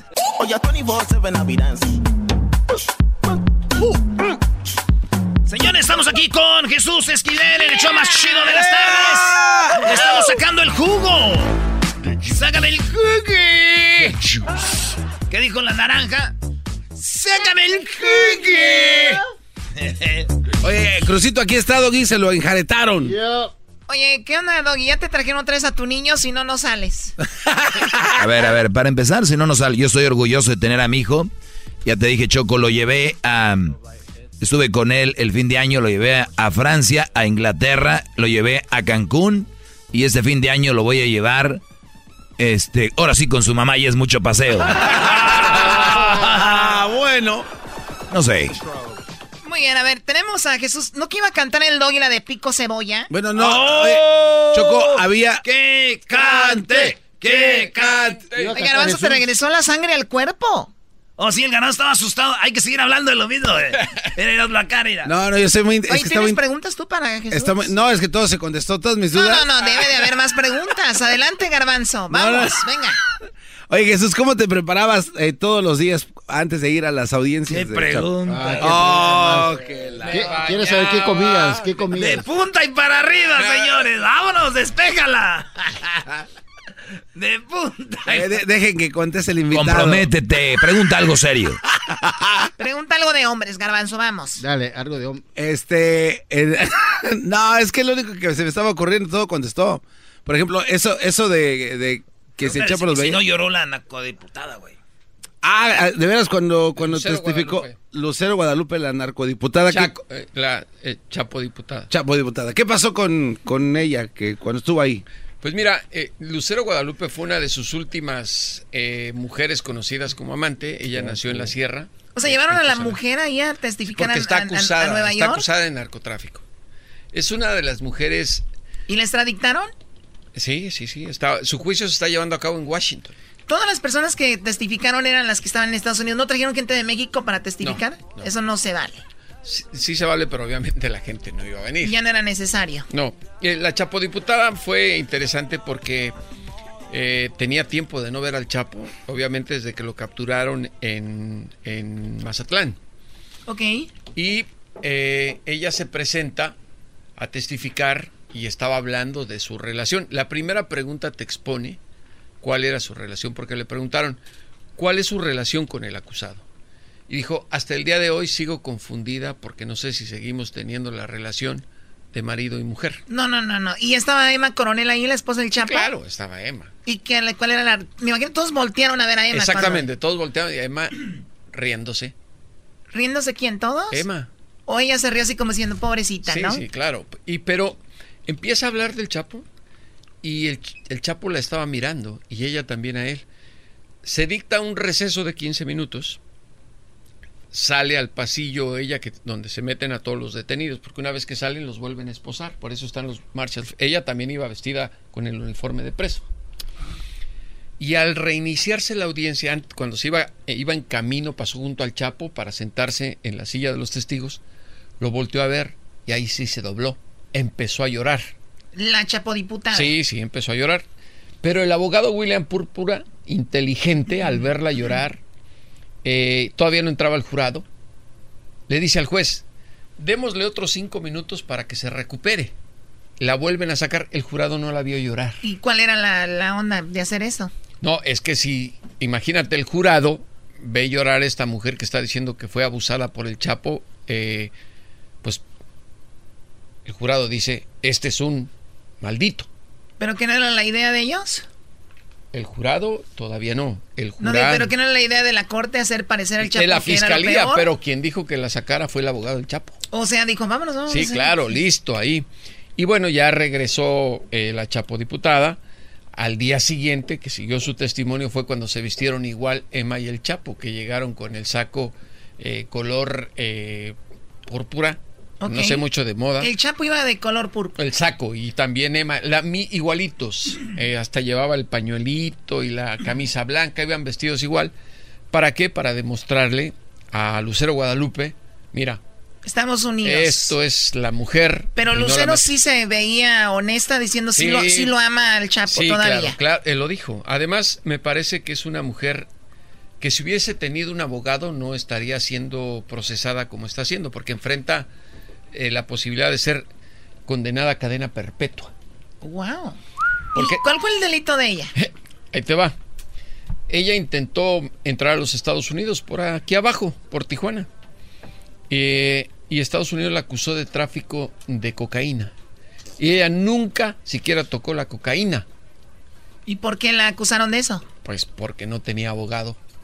Todos ahí nos, dam- nos dimos cuenta del sistema judicial de Estados Unidos para abusar de personas inocentes. Pero ¿por qué, por, qué la de, ¿por qué la acusaron de tener cocaína? Simplemente la relacionaron con el Chapo. Ah, por la relación. Efectivamente. Y punto. Entonces, yo creo que ella, además de que cooperó con su testimonio, tiene que salir pronto de la cárcel. Le van a, a lo mejor la van a sentenciar a tres o cuatro años máximo, pero no cadena perpetua. Además, debo reconocer que joven, una mujer inocente de la sierra, que desde que nacen por la pobreza y la situación eh, orográfica de la región, lo único que, nos, que conocen como trabajo leal es la siembra de marihuana. Y ya ahorita es legal. ¿Cuánta gente está en Sí. la cárcel por marihuana y ahorita ya se va a legalizar en todos lados? ¿Qué cosas? Ay, Dios. Ay, Dios. ya. Doggy, voy a cantar Pico Cebolla en honor tuyo porque ahorita viene el segmento choco de la del Doggy. Ah, viene mi segmento Jesús. Oigan, pues compren el libro de Jesús, está muy, está muy bueno. Eh, dice que a él no le toca ni un penny, ni un peso, pero pues ya sabrán. Acaba de comprar la mitad de Valle de Bravo allá. y este, pues adelante, mira. Ah, hay una pregunta, bueno, hay una pregunta, miras, no, no vas a poder cantar, Brody. Bueno, la pregunta de volada y ahorita vamos a ver si podemos cantar. Échale. En Buenas los- tardes, Juan. Ah, Hey, buenas tardes. Échale pues, buenas tardes, primo. Eh, ¿Está escuchando este Jesús Esquivel? Sí. Sí. Ah, bueno, este, lo que se refiere a al que le ayudó a escapar de la penal de Puente Grande, este, yo como casi no miro televisión, ¿hay fotos o lo agarraron o qué se hizo? Cuando se escapó de en el carrito del... De Puente Grande, el, el que le ayudó. Ok, eh, está detenido. Están sus testimonios. Ah, sí lo agarraron. Sí, claro. Sí, se conoce el nombre y todo. Eso es muy conocido en México. Bueno, y, ah, y como cuando el Vicentillo quiso hacer trato con la DEA, imagínense con cuántos la DEA tendrá tratos de los capos. Eh, por eso el juicio y el libro trata de eso, exponer eh, la narcocorrupción de la DEA, que ellos llaman acuerdos de cooperación. No solo el Vicentillo, Si lo también, también Si lo Jesús... tronaron fue porque estaban ya muy metidos. Porque querían dar el ejemplo de un castigo fuerte a uno de los capos de la droga. Pero Grande, también hubo otro testigo, hubo, sí, y también hubo otro testigo importante, poderoso, Jesús Zambada García, eh, rey, que es hermano del Mayo y tío del Vicentillo. Ah, ok. Porque para mí, este, Jesús, eh, la conclusión de cuando a los grandes los traen para acá es para decirle cómo trabajan y agarrar el negocito, porque es megatrillonario. No, no, no, no, tampoco es para ellos. Mira, yo no sabía que tenemos un experto en drogas también aquí. Don No, Juan. no, eso, eso, eso son parte de los mitos. Del narco se dicen muchas cosas. Trillonaria. pero la verdad, sí.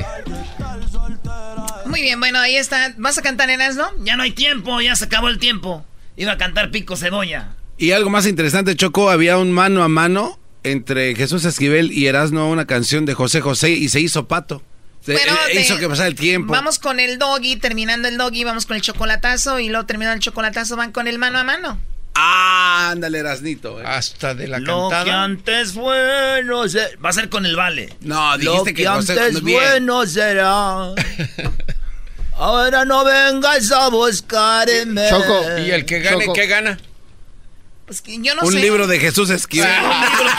Tu libro. Yo propongo que hay que hacer eso con el regreso. ¿O todavía estás aquí, Diablito? Buenas tardes. Yo propongo que lo hagamos ya ahorita regresando.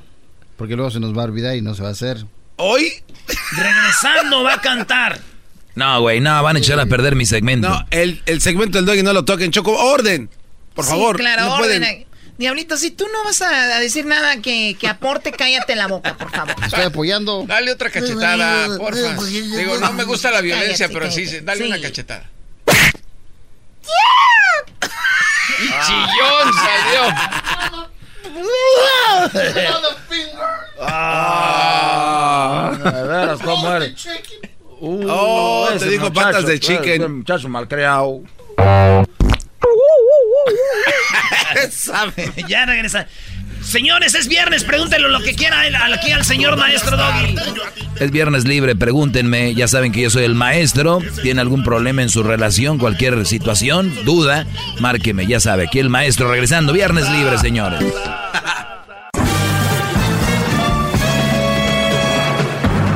Con ustedes. El que incomoda a los mandilones y las malas mujeres. Mejor conocido como el maestro. Aquí está el sensei. Él es el doggy. ¡Bravo, maestro! Estoy Muy tirado. buenas tardes, muy buenas tardes, Brody. Pues es viernes libre, viernes libre. El lunes ya tocaré algunos temas interesantes para profundizar y indagar y aclarar cosas que, pues, con las cuales ustedes se van, pues, así de finta, ¿no? Se van de finta. Eh, ah, caray. El, dice, mientras más atractiva es la mujer, más se niega el hombre a usar condón. Fíjense que es- esto lo voy a hablar el lunes, porque creo que existe algo que es muy común. El otro día lo dijo la Choco en un chocolatazo, le dijo al Brody que si va a tener sexo con ella, dijo no, que si va a tener sexo con alguien más, dijo no, ¿qué tal si, si agarra una enfermedad? Pues protégete. Dijo, ¿y, y esta novia que estás conociendo con ella, si vas a tener sexo? Sí, porque ya es mi novia. ¿Y te vas a proteger? Pues no. La gente cree que el amor y la belleza bloquean las enfermedades venéreas. Como si te hicieran inmune. Sí, o sea, creen que si yo ahorita veo una muchacha en la calle, tengo relaciones y no me protege, uy, brody, una enfermedad. Pero si les digo que es mi novia, ¿Estás bien? estás bien. No hay es tu novia. Oigan, muchachos, ustedes saben que hay enfermedades que venéreas que reaparecen a veces después de 5 o 6 años y tú las puedes ver bonito aquello ahí. ¿No? Pero no necesariamente. Y esta nota se las voy- el lunes voy a hablar de eso. Dice que mientras más atractiva es la mujer, pues más se niega el hombre a usar protección. Es como aquí decimos, Belinda, ves a la Isa González, ves a Beyoncé, ves, y tú dices, ah, con gusto, ¿no? Dicen, hasta sale cinco, tres chiquillos y que no sé qué, ¿no?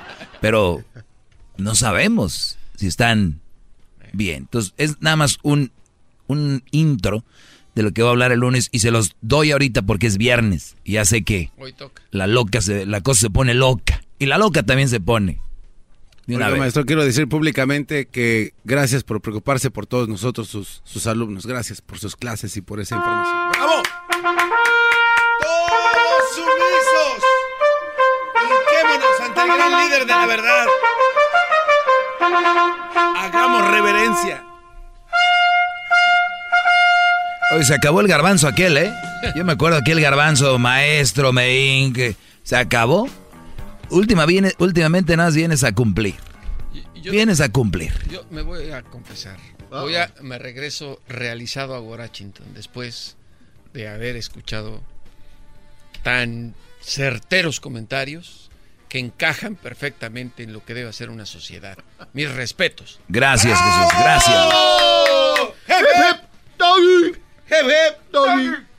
Muy bien, escuchen esto. Otra de las cosas que voy a hablar en la semana que viene. Presumir tu relación en Facebook puede ser señal de bajo autoestima. Inseguridad. Voy a hablar esto tal vez en martes o el lunes o miércoles. ¿Oyeron bien? Presumir tu relación en Facebook puede ser señal de bajo autoestima. ¿No vas a poner fotos de nosotros en el perfil? Y los mensos ahí van. Es que, pues, maestro, ¿qué tiene que ponga la foto? Y ustedes están metiendo en el pantano cada vez que hacen algo que ellas quieren. Pie para abajo, pie para abajo, para abajo, para. Y ni, ni siquiera están dando cuenta. Esa es la canción de Padre Abraham, a mí no me engaña. Padre Abraham tenía muchos hijos, muchos hijos tenía él.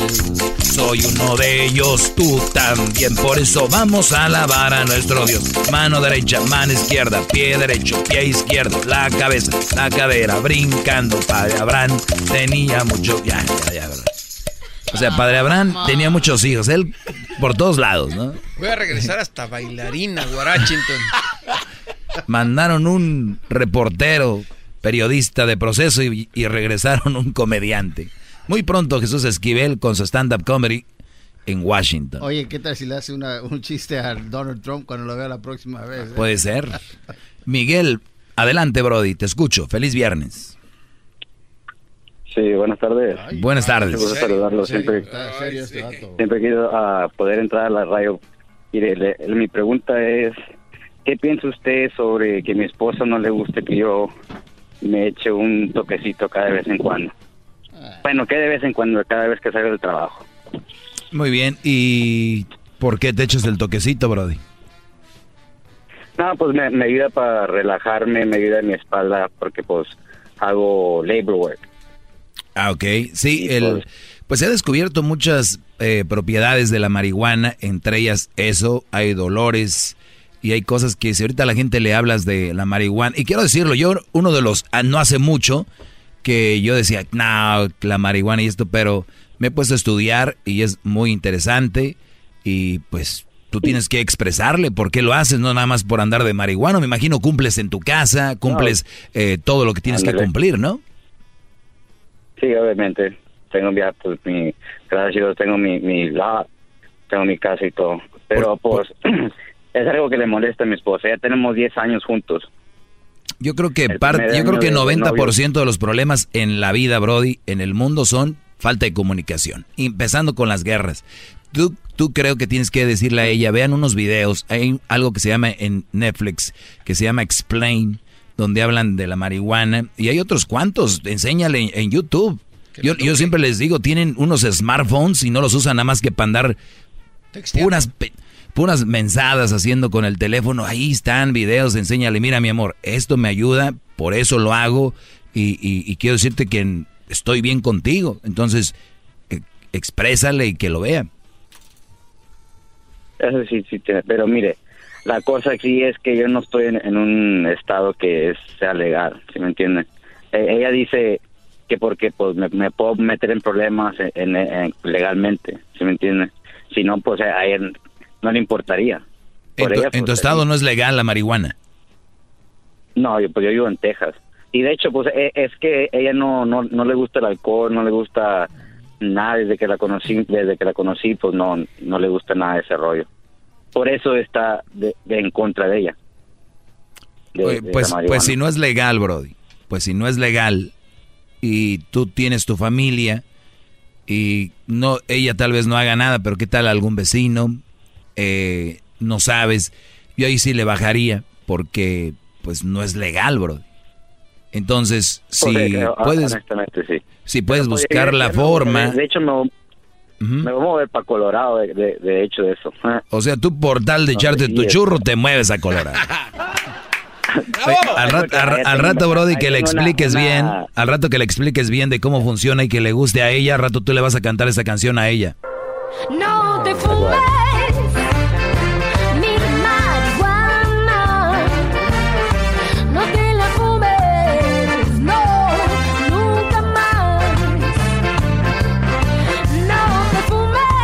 Pero bueno, pues ya sabes, Brody, yo creo que ella tiene un punto, es ilegal, tú tienes tu punto, te ayuda a ti, y, pero yo creo que, no sé, si la buscas medicinalmente y legalmente, tal vez se pueda.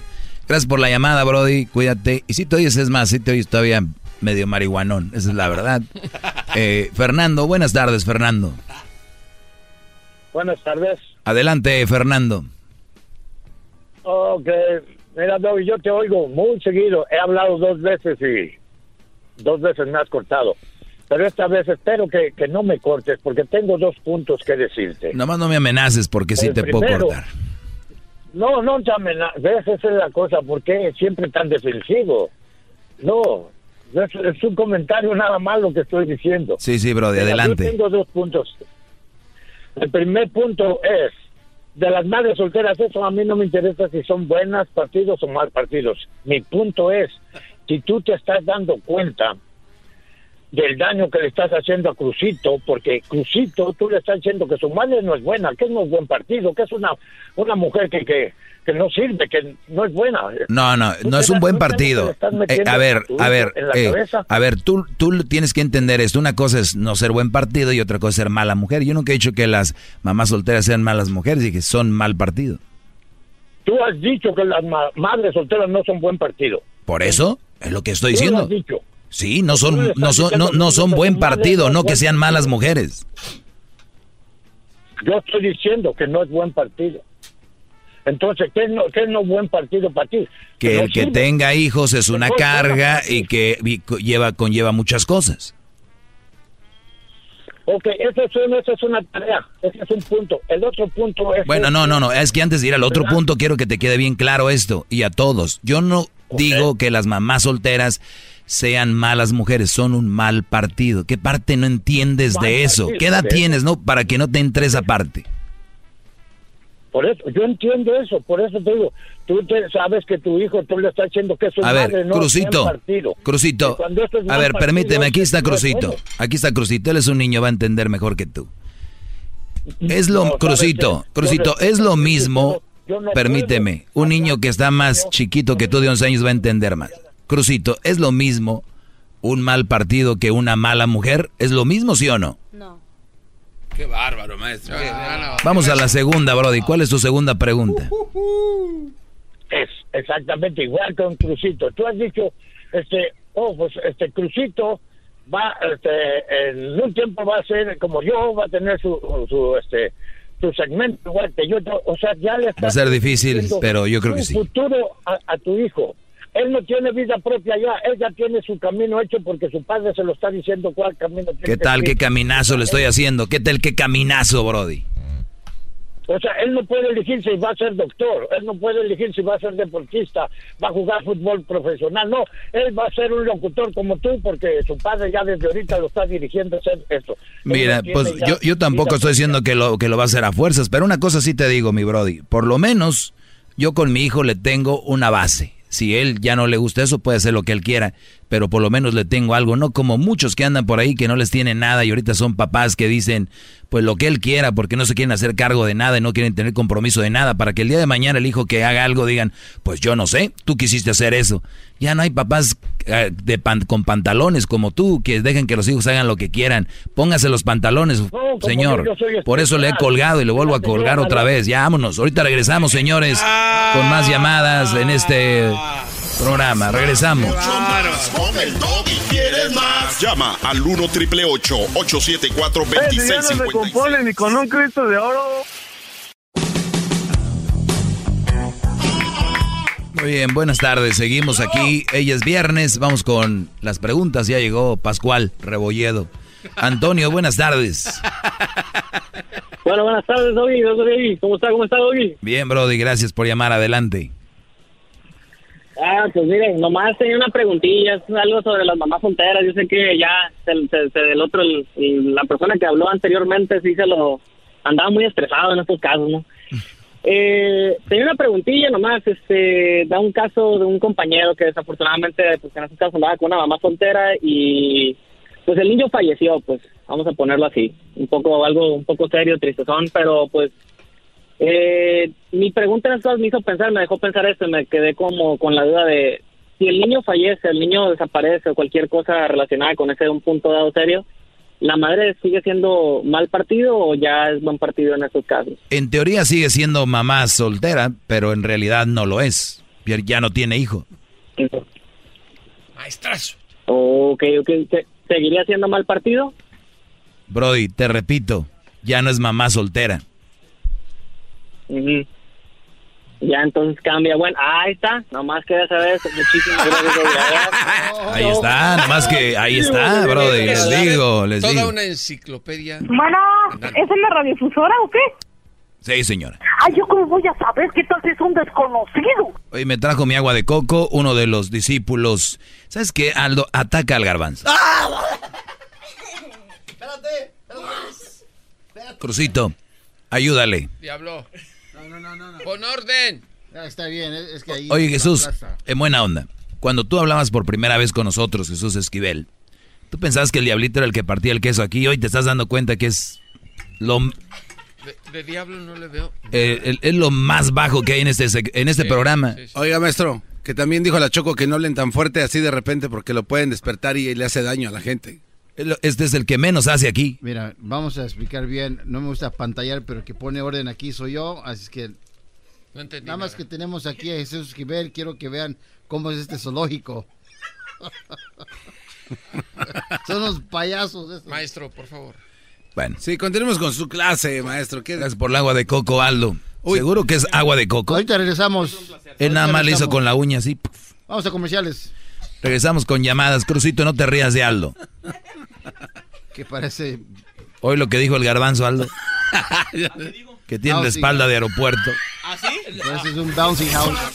Mucho más. Con el Doggy quieres más. Llama al 1 triple 874 2656.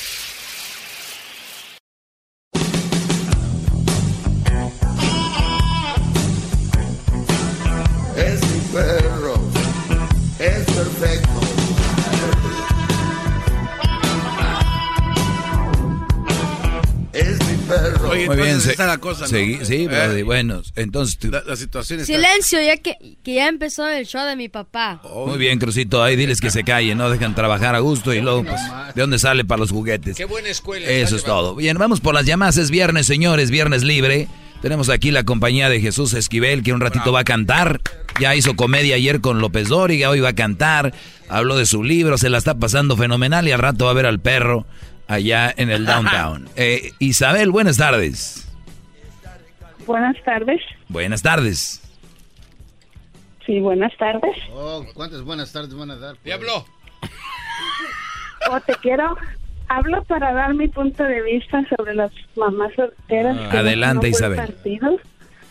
Tú dices que no son un buen partido, pero tú no puedes catalogar a todas las mamás que tengan hijos que no sean un buen partido. Tú no sabes mm, la causa o el motivo por el por los que son mamás solteras. Ah, yo no, yo no juzgo por qué son o por qué no son. Son y punto. Ah, pero o tiene que ver un motivo. No puede ser tan radical en son y Es, todos, todos un tienen un motivo por cuál son mamás solteras. Tú te has preguntado si los papás que tienen hijos también eh, son papás solteros son un buen partido o un mal partido. Es lo mismo.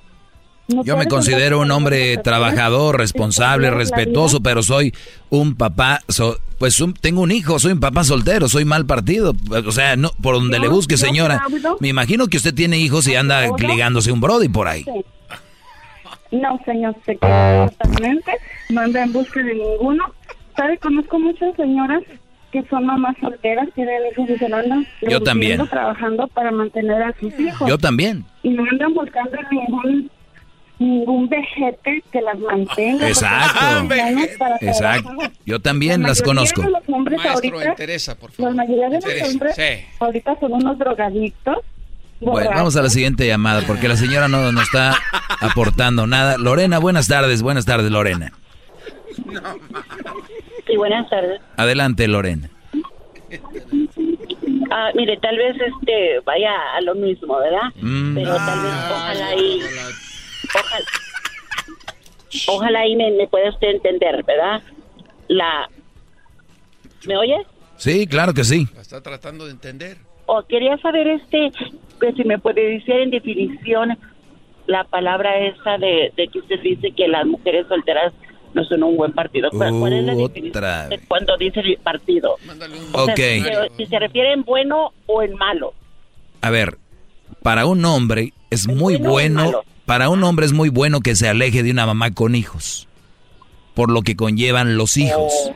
Para una, para un hombre es un mal partido una mujer por el simple hecho de tener hijos. No estoy diciendo que son malas mujeres, que son malas personas, que son flojas, que son vividoras. No, no estoy diciendo nada de eso. Para usted no, pero para la, la gente que no piensa como usted tal vez no. Ah, no. Para usted sí. Ojo, ojo. Hombres, Para usted si sí. ustedes quieren entrarle con una mamá soltera, adelante. Yo ya, ya les he dicho, Ajá. yo ya les he dicho por cuáles son, qué es lo que se les viene con eso. Ustedes éntrenle. Ahora, me van escuchando por primera vez, no saben Todo qué les he dicho. Para la semana que viene les vuelvo a, a repetir los contras de andar con una mamá soltera. Si quieren, otra vez. Así que, pero si quieren, éntrenle. ¿eh? Equidad en Oh, el usted pensamiento. entonces no le entrara a usted. Pero ni loco. Bueno, usted dijo Usted que no sí. Usted dijo que sí, que pero nada más para un ratito, no para toda la vida. Tampoco Nada que más una para mujer un... quiera. A ver, otra vez es que está hablando el garbanzo. ¿Qué? Palabrita esa que tienes de Brody y con el modo que tienes caes pa' pura madre, güey. Sensei, sensei, por favor. Sensei. O sea, No, no, pero no Sí. se oye. Está- No se oye lo que dice uno. ¿Sí me entiendes? El güey hace, dice lo que él quiere. Ok, muy bien. Pues mira, el que me hayas dicho eso no quita que las mamás solteras sean un mal partido, o sea, punto. Ecuánime. Maestro, maestro. ¡Bravo! Maestro. ¡Bravo, maestro! pensamiento. Bravo, qué ¿Sí, sí ven cómo empiezan? Bien, bien, Bien nice. tranquilas y después, güey, hijo de... Es, ustedes, brodis. Por eso yo les digo que andan noviando. Tienen que tener momentos donde se enojen con sus novias. Háganlas enojar o de repente tengan esas situaciones porque ahí es donde se ve cómo es de verdad una mujer en la adversidad. En la adversidad, no en, en la vida diaria. Esta mujer con ella empezamos bien, pero tuve una adversidad. ¿Y qué tal? Buey, a- hasta Brody le cayó mal. Si hubiera estado de acuerdo con ella, oye, qué bonito se oye Brody. Entonces, oye mi amor, vamos de shopping, vamos mi amor. Ay, me encanta cómo andas vestido y así con tus shorts bien, bien cómodo y tus chanclas. Mi amor, vamos de shopping. No. Pues por lo menos arréglate bien, ¿no? Que no andas, no andas en la playa. O sea, ustedes van a ver la adversidad en esas cosas. Tienen que empezar a depurar. Depurar es, tenemos mucho frijol con gorgojo. Tenemos mucho aquí, mucho ganado. Entonces hay que empezar a, a escoger el frijol. Yo creo, a de niños, a ustedes nunca los pusieron a, hay que sacar las piedritas, frijol picado. No pasa nada. Cribar. Sí, hay que empezar a... a- Escoger, ¿no?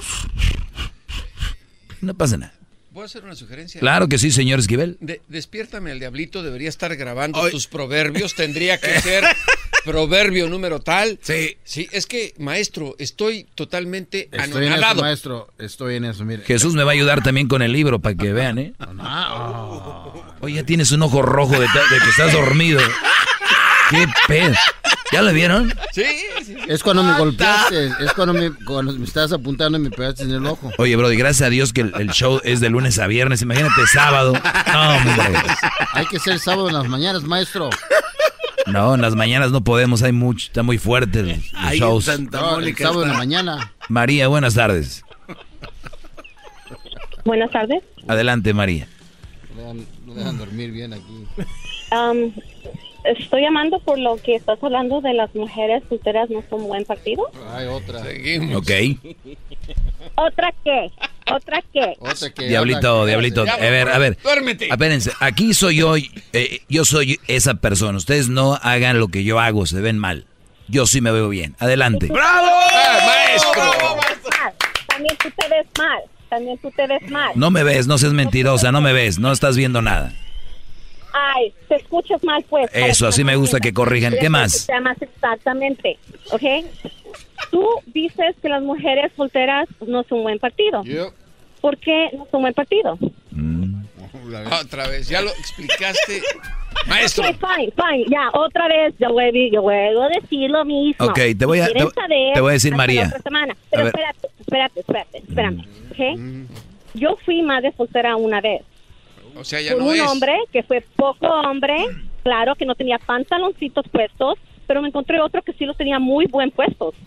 ¿Ok? Muy bueno, y él muy me bien. ayudó a... Sí. O sea, muy bien o, sea, o puestos. sea, un hombre que se hace cargo de una mujer con hijos es un, un buen hombre, ¿verdad?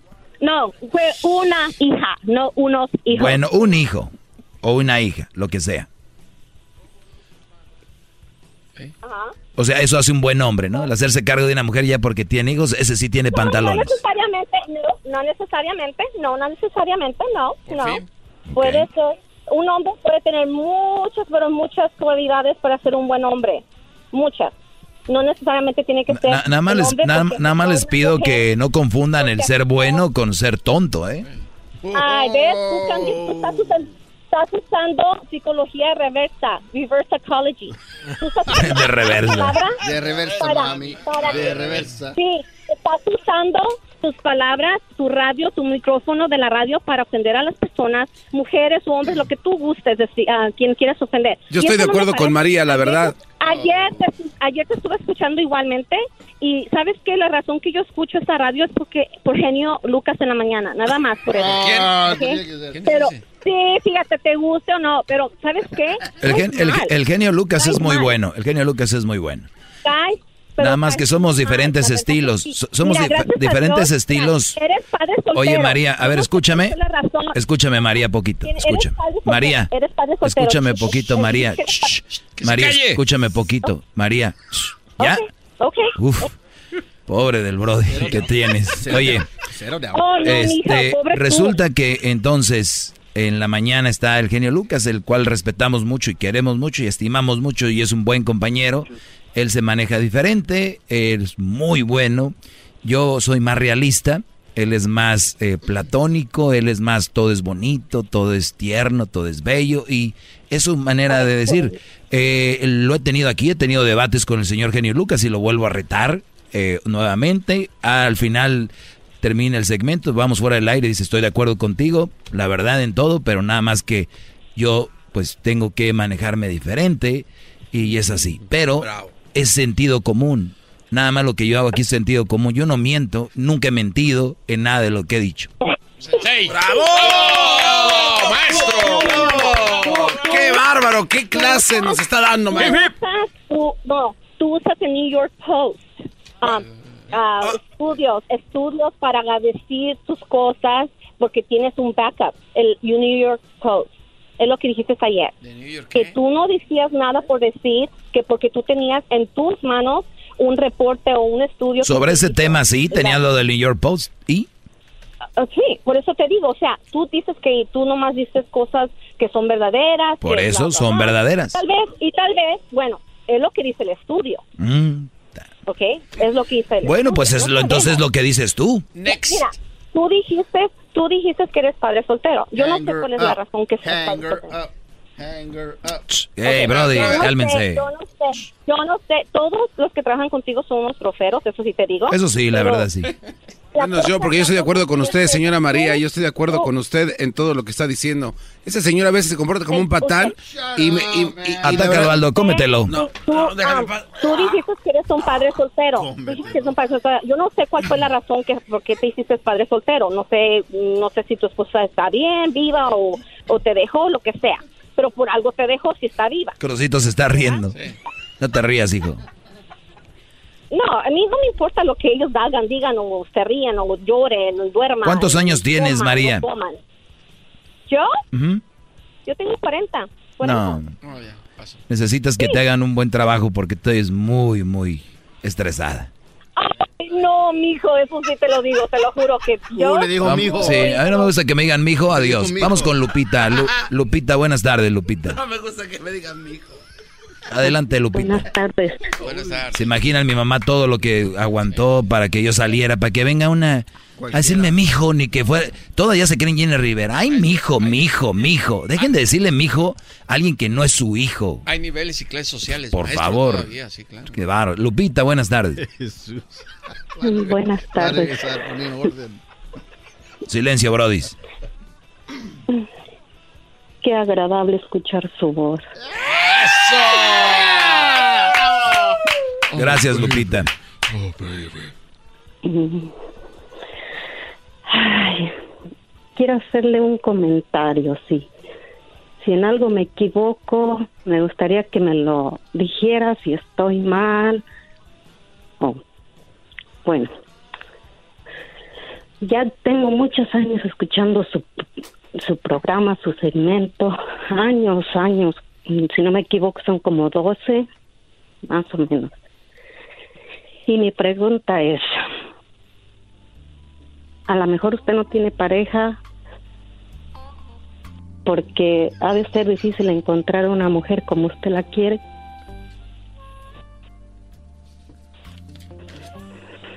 No llore. ¿Es pregunta o es afirmación o qué es? Ah, bueno, agárrala como pregunta. Ah, ok. No. Eh, yo creo que no he encontrado una mujer, no porque no haya encontrado una mujer como yo quiero que sea, es porque no estoy buscando una mujer ahorita. Estoy muy a gusto así.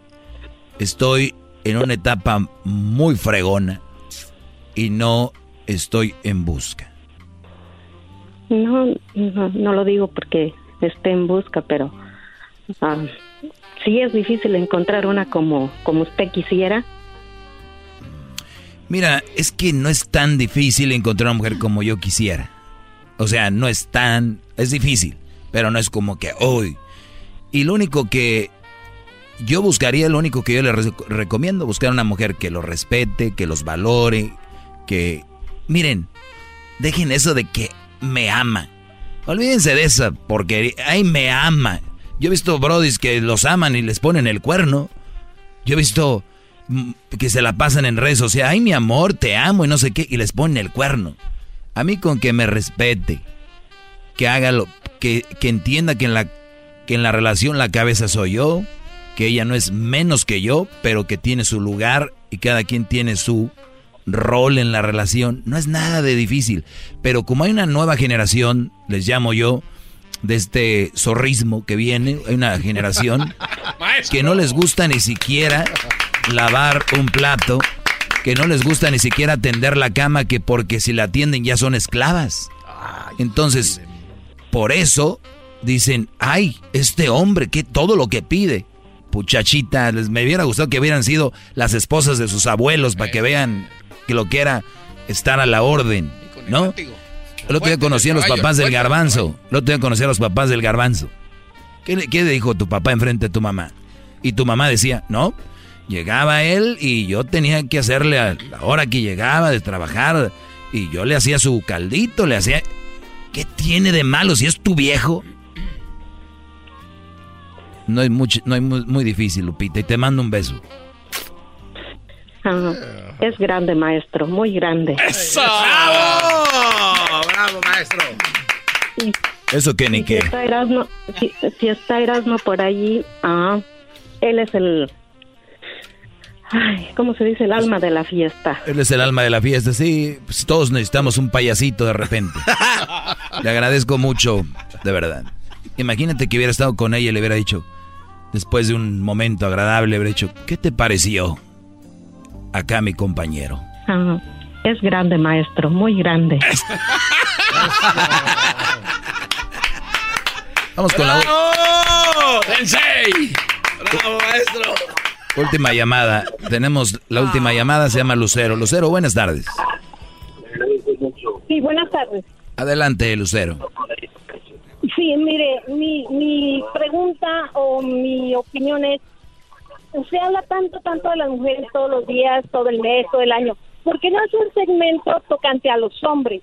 Porque ah, en nuestra familia hay ahorita un, un poquito de, de problema de que ella...